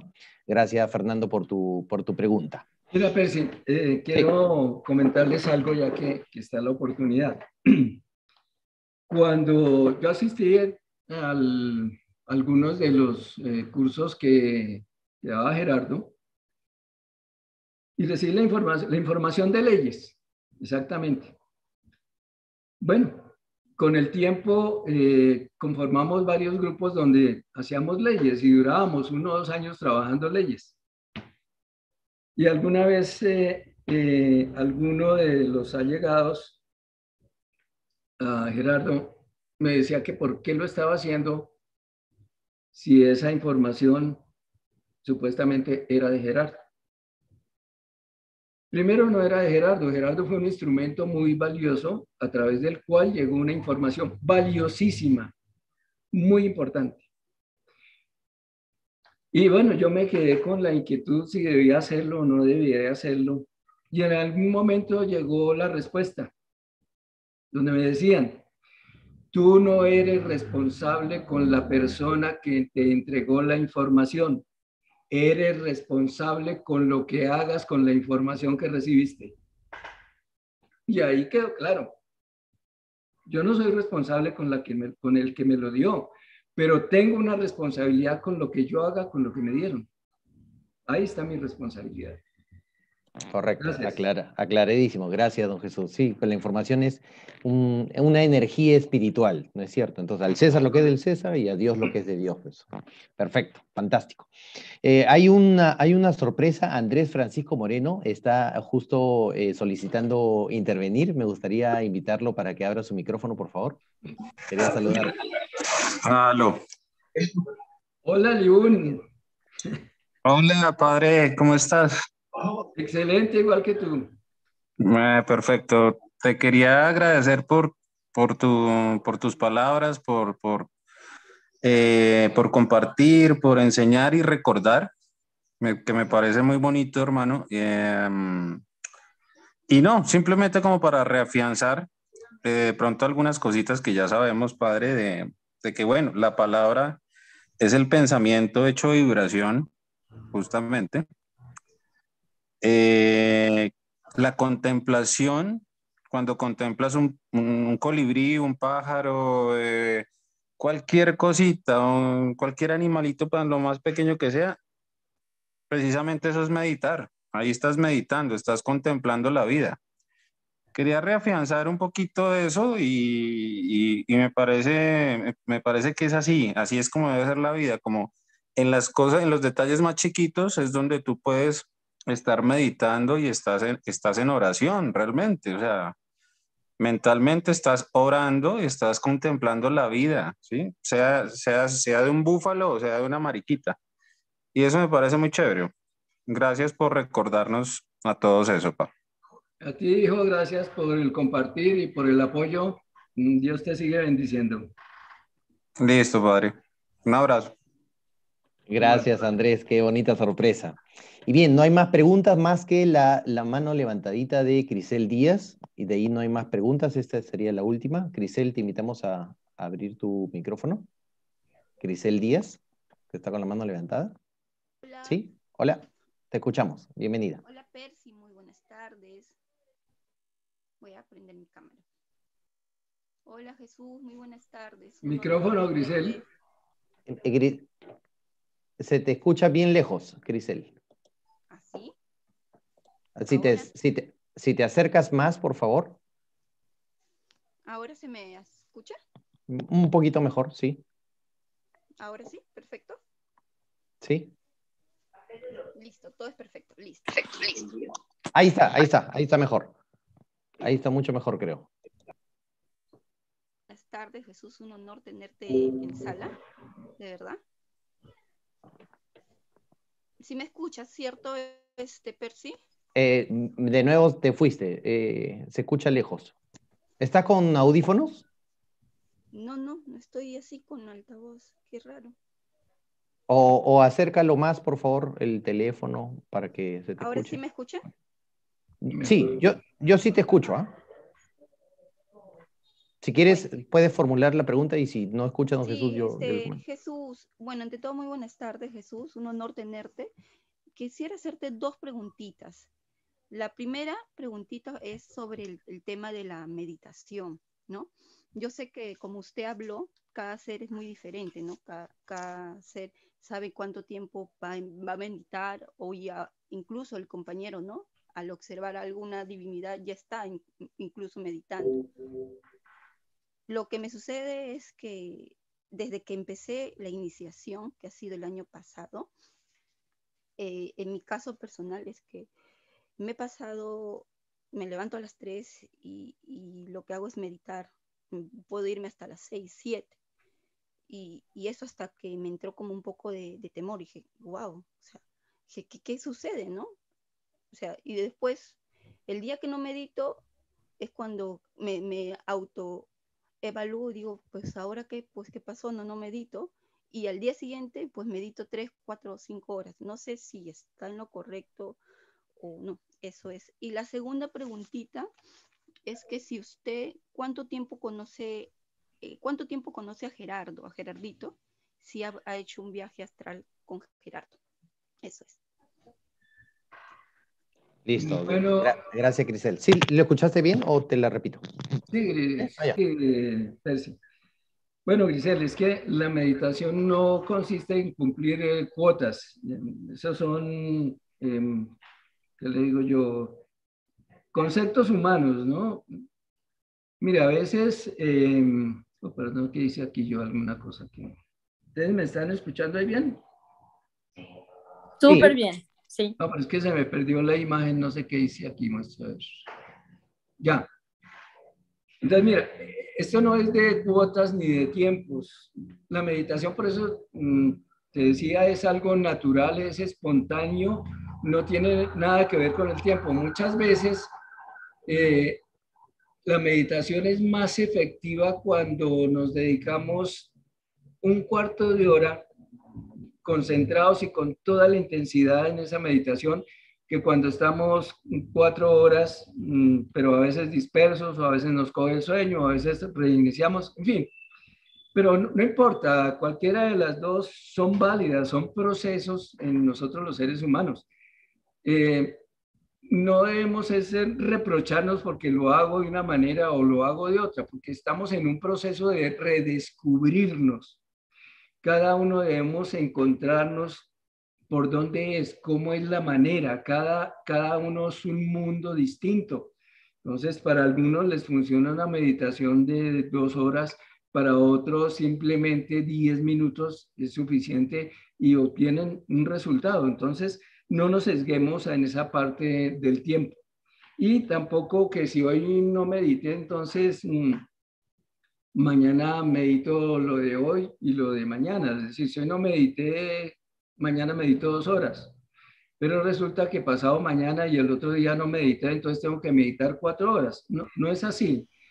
Es una entrega espontánea, amorosa. Es simplemente abrir el corazón, dejarnos irradiar y irradiar toda esa energía que recibimos, pero de una manera tranquila, suave, natural sin colocarnos nosotros mismos eh, cadenas, condiciones o mordazas. La meditación es liberación. Más allá de todas las cosas, es ser libres y espontáneos en cómo nos expresamos, en cómo abrimos nuestro corazón.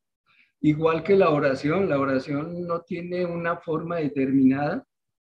Cada cual ora de acuerdo a su sentir, y, no tiene un momento determinado. A veces mm, oramos eh, a las 5 de la tarde cuando vemos la puesta del sol y lo que decía Andrés, el observarla en sí y valorarla es una oración hermosa. Recordemos al, al indiecito de nuestra historia que vivía en una colina y todas las mañanas él salía de su bohío, iba hasta la cima de la colina, elevaba sus brazos y decía, Tata Juan, aquí está, Tata Dios, aquí está Juan. Y ya, era la oración perfecta, Tata Dios, aquí estoy yo. Y punto. Es la mejor meditación, la oración más hermosa, la entrega más incondicional. No condicionemos las cosas. Todo es natural, espontáneo y todo fluye. ¿Listo, Sí, eh, eh, ¿escuchaste la segunda pregunta que te hizo? Esa era la última. ¿A cuál fue la segunda? La de los viajes astrales. Si llegaste a hacer algún viaje astral con Gerardito, algo así dijo. bueno, Yo, yo te agradezco la pregunta y no quiero ser descortés contigo, pero es, es que son situaciones que, que, caen como en la fenomenología y en la curiosidad, sí. Eh, pero bueno, te respondo porque toda pregunta merece una respuesta y lo hago con, con infinito amor para ti. Con Gerardo compartí muchas cosas, eh, muchos viajes en el pues algunos viajes en el plano físico, en forma física con él, y algunos encuentros sí también en otros planos, claro que sí. Pero bueno, mm, no creo que sea muy trascendente, pero para contestarte sí. Así ha sido. Gracias. Listo, muchísimas gracias. No, no, este, este, esta pregunta que te acaba de hacer y la respuesta tan sabia que, que has dado es importante porque nos aterriza y nos pone en perspectiva, ¿no? Porque tú muchas veces me lo has dicho, o sea, ¿de qué eh, sirve que nos distraigamos de nuestro proceso si todavía tenemos muchas cosas por hacer acá nosotros, ¿no? Con nosotros mismos, o sea, el trabajo interno es valiosísimo y no hay que distraernos en estas cuestiones fenomenológicas, ¿no? Para complementar eso es, lo siguiente, es que, bueno, es, es natural dentro de nosotros los humanos eh, la curiosidad, ¿no? Por ahí empezamos todos por curiosidad y eso lo fuimos profundizando y ya entramos a hacer un trabajo más serio. Pero finalmente yo podía responder, bueno, ¿en qué te ayuda si yo te digo que sí? ¿Y en qué te ayuda si yo te digo que no? En absolutamente nada, pero bueno ya está la respuesta y gracias por preguntarlo y con el amor que lo hiciste también eh, te respondí. Gracias. Gracias, muchísimas gracias. De verdad que Jesús, la maestría se te nota, maestro. Muchísimas gracias. ha sido una ah, riquísima, de verdad. Póngale corazoncitos allí, este, los saludos. De verdad, estamos sumamente agradecidos y antes de, concluir, entonces, una vez más, maestro, guía, mentor, amigo, hermano, estamos infinitamente agradecidos por regalarnos tanto amor, tanto cariño y toda esta información de sabiduría para que nosotros podamos seguir evolucionando. Quiero, eh, quiero aclarecer una cosa, Percy. Sí, sí. Soy el hermano menor de todos ustedes. Gracias. Gracias, gracias. Vamos a darle un fuerte aplauso ahí a Jesús. gracias, gracias Jesús, gracias Percy. Gracias, gracias. Muchas gracias, muchas gracias. Entonces, de esta manera, les recuerdo, la siguiente clase es el sábado a fin de mes, a fin de mes de mayo, el sábado 29 tenemos la, en este caso séptima, perdón, séptima clase de superhumanidad donde vamos a hablar acerca del tema de transmutación mental. Sábado 29 de mayo, 2 de la tarde, hora Colombia, Perú, y este, Ahora sí, nos despedimos todos, abrimos si quieren cámaras, este, micrófonos y le expresamos todo nuestro amor a, don Jesús. Gracias, don Jesús. Un abrazo. Gracias a todos. Gracias a todos. Gracias, don Jesús. Gracias. Gracias, Percy. Gracias, Percy. Los dos. Gracias, gracias. Gracias. don Jesús. Gracias, Percy. Muy amable por todo. Gracias, gracias. Gracias. gracias. Chao, chao. Gracias, Rosita. Gracias. Gracias. a todos los que han participado hoy. Un abrazo. Paz con todos. Gracias. Gracias por tanto, definitivamente. Un abrazo, un abrazo enorme, don Jesús. Y Percy también. Igualmente para ustedes. Un abrazo en el alma para todos. Muchas, muchas gracias. Gracias. Nos vemos, nos vemos pronto. Gracias, gracias, Jesús. Gracias, Rubicita. Chao. Chao, Jesús. Gracias, Percy. Gracias, Jesús. Gracias, gracias. Muchas gracias. Gracias. Gracias a todos.